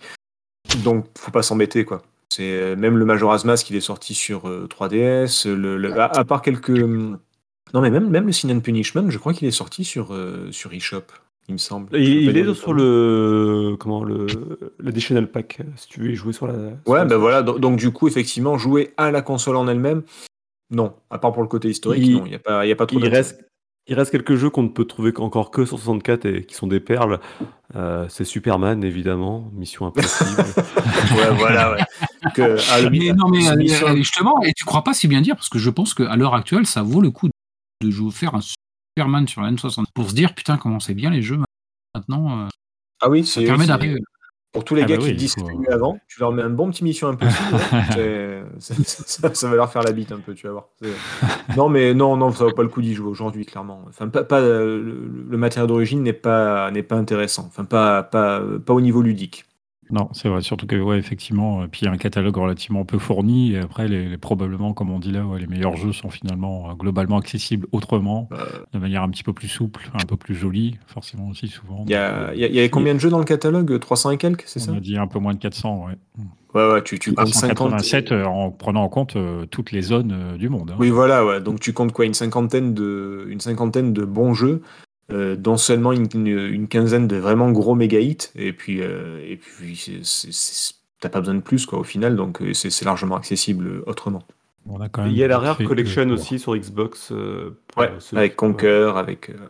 Avec certains jeux, du coup, de la 64, c'est vrai. donc il y a quand même des manières hein, de se mettre éventuellement un peu la 64 aujourd'hui, sans forcément sortir une machine d'époque et une télé qui va bien. Euh, et ben c'est cool, voilà, on va en terminer du coup avec ce rétro PPG spécial Nintendo 64. Euh, alors l'occasion de rappeler, comme d'habitude, que PPG c'est dispo sur euh, Facebook, euh, Twitter. Je sais pas s'il y, a un- il y a un Insta, non, je sais jamais, j'hésite.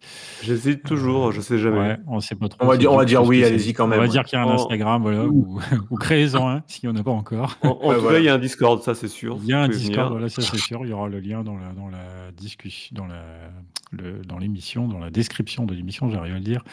Euh, N'hésitez pas à nous rejoindre pour éventuellement donner votre avis sur la, la Nintendo 64. Est-ce que vous y avez joué à l'époque? Euh, Qu'est-ce qui vous a marqué? Quels sont les jeux qui vous vous ont plu? Ça peut être intéressant d'échanger un petit peu là-dessus. Euh, nous, on se retrouve donc le mois prochain. Là, ce sera sur un jeu Dreamcast Crazy Taxi, si je dis pas de bêtises, si je me trompe pas dans l'ordre de publication de nos émissions, qui est un petit peu chamboulé. On va, se on va se quitter donc comme d'habitude avec une musique. Alors j'ai choisi euh, tout simplement une musique de Super Mario 64, hein, le jeu en- emblématique de la console. Euh, Oui. On s'écoute ça et puis euh, nous on se retrouve une prochaine fois pour parler à nouveau rétro. Salut tout le monde. Ciao. Salut Ciao, ciao.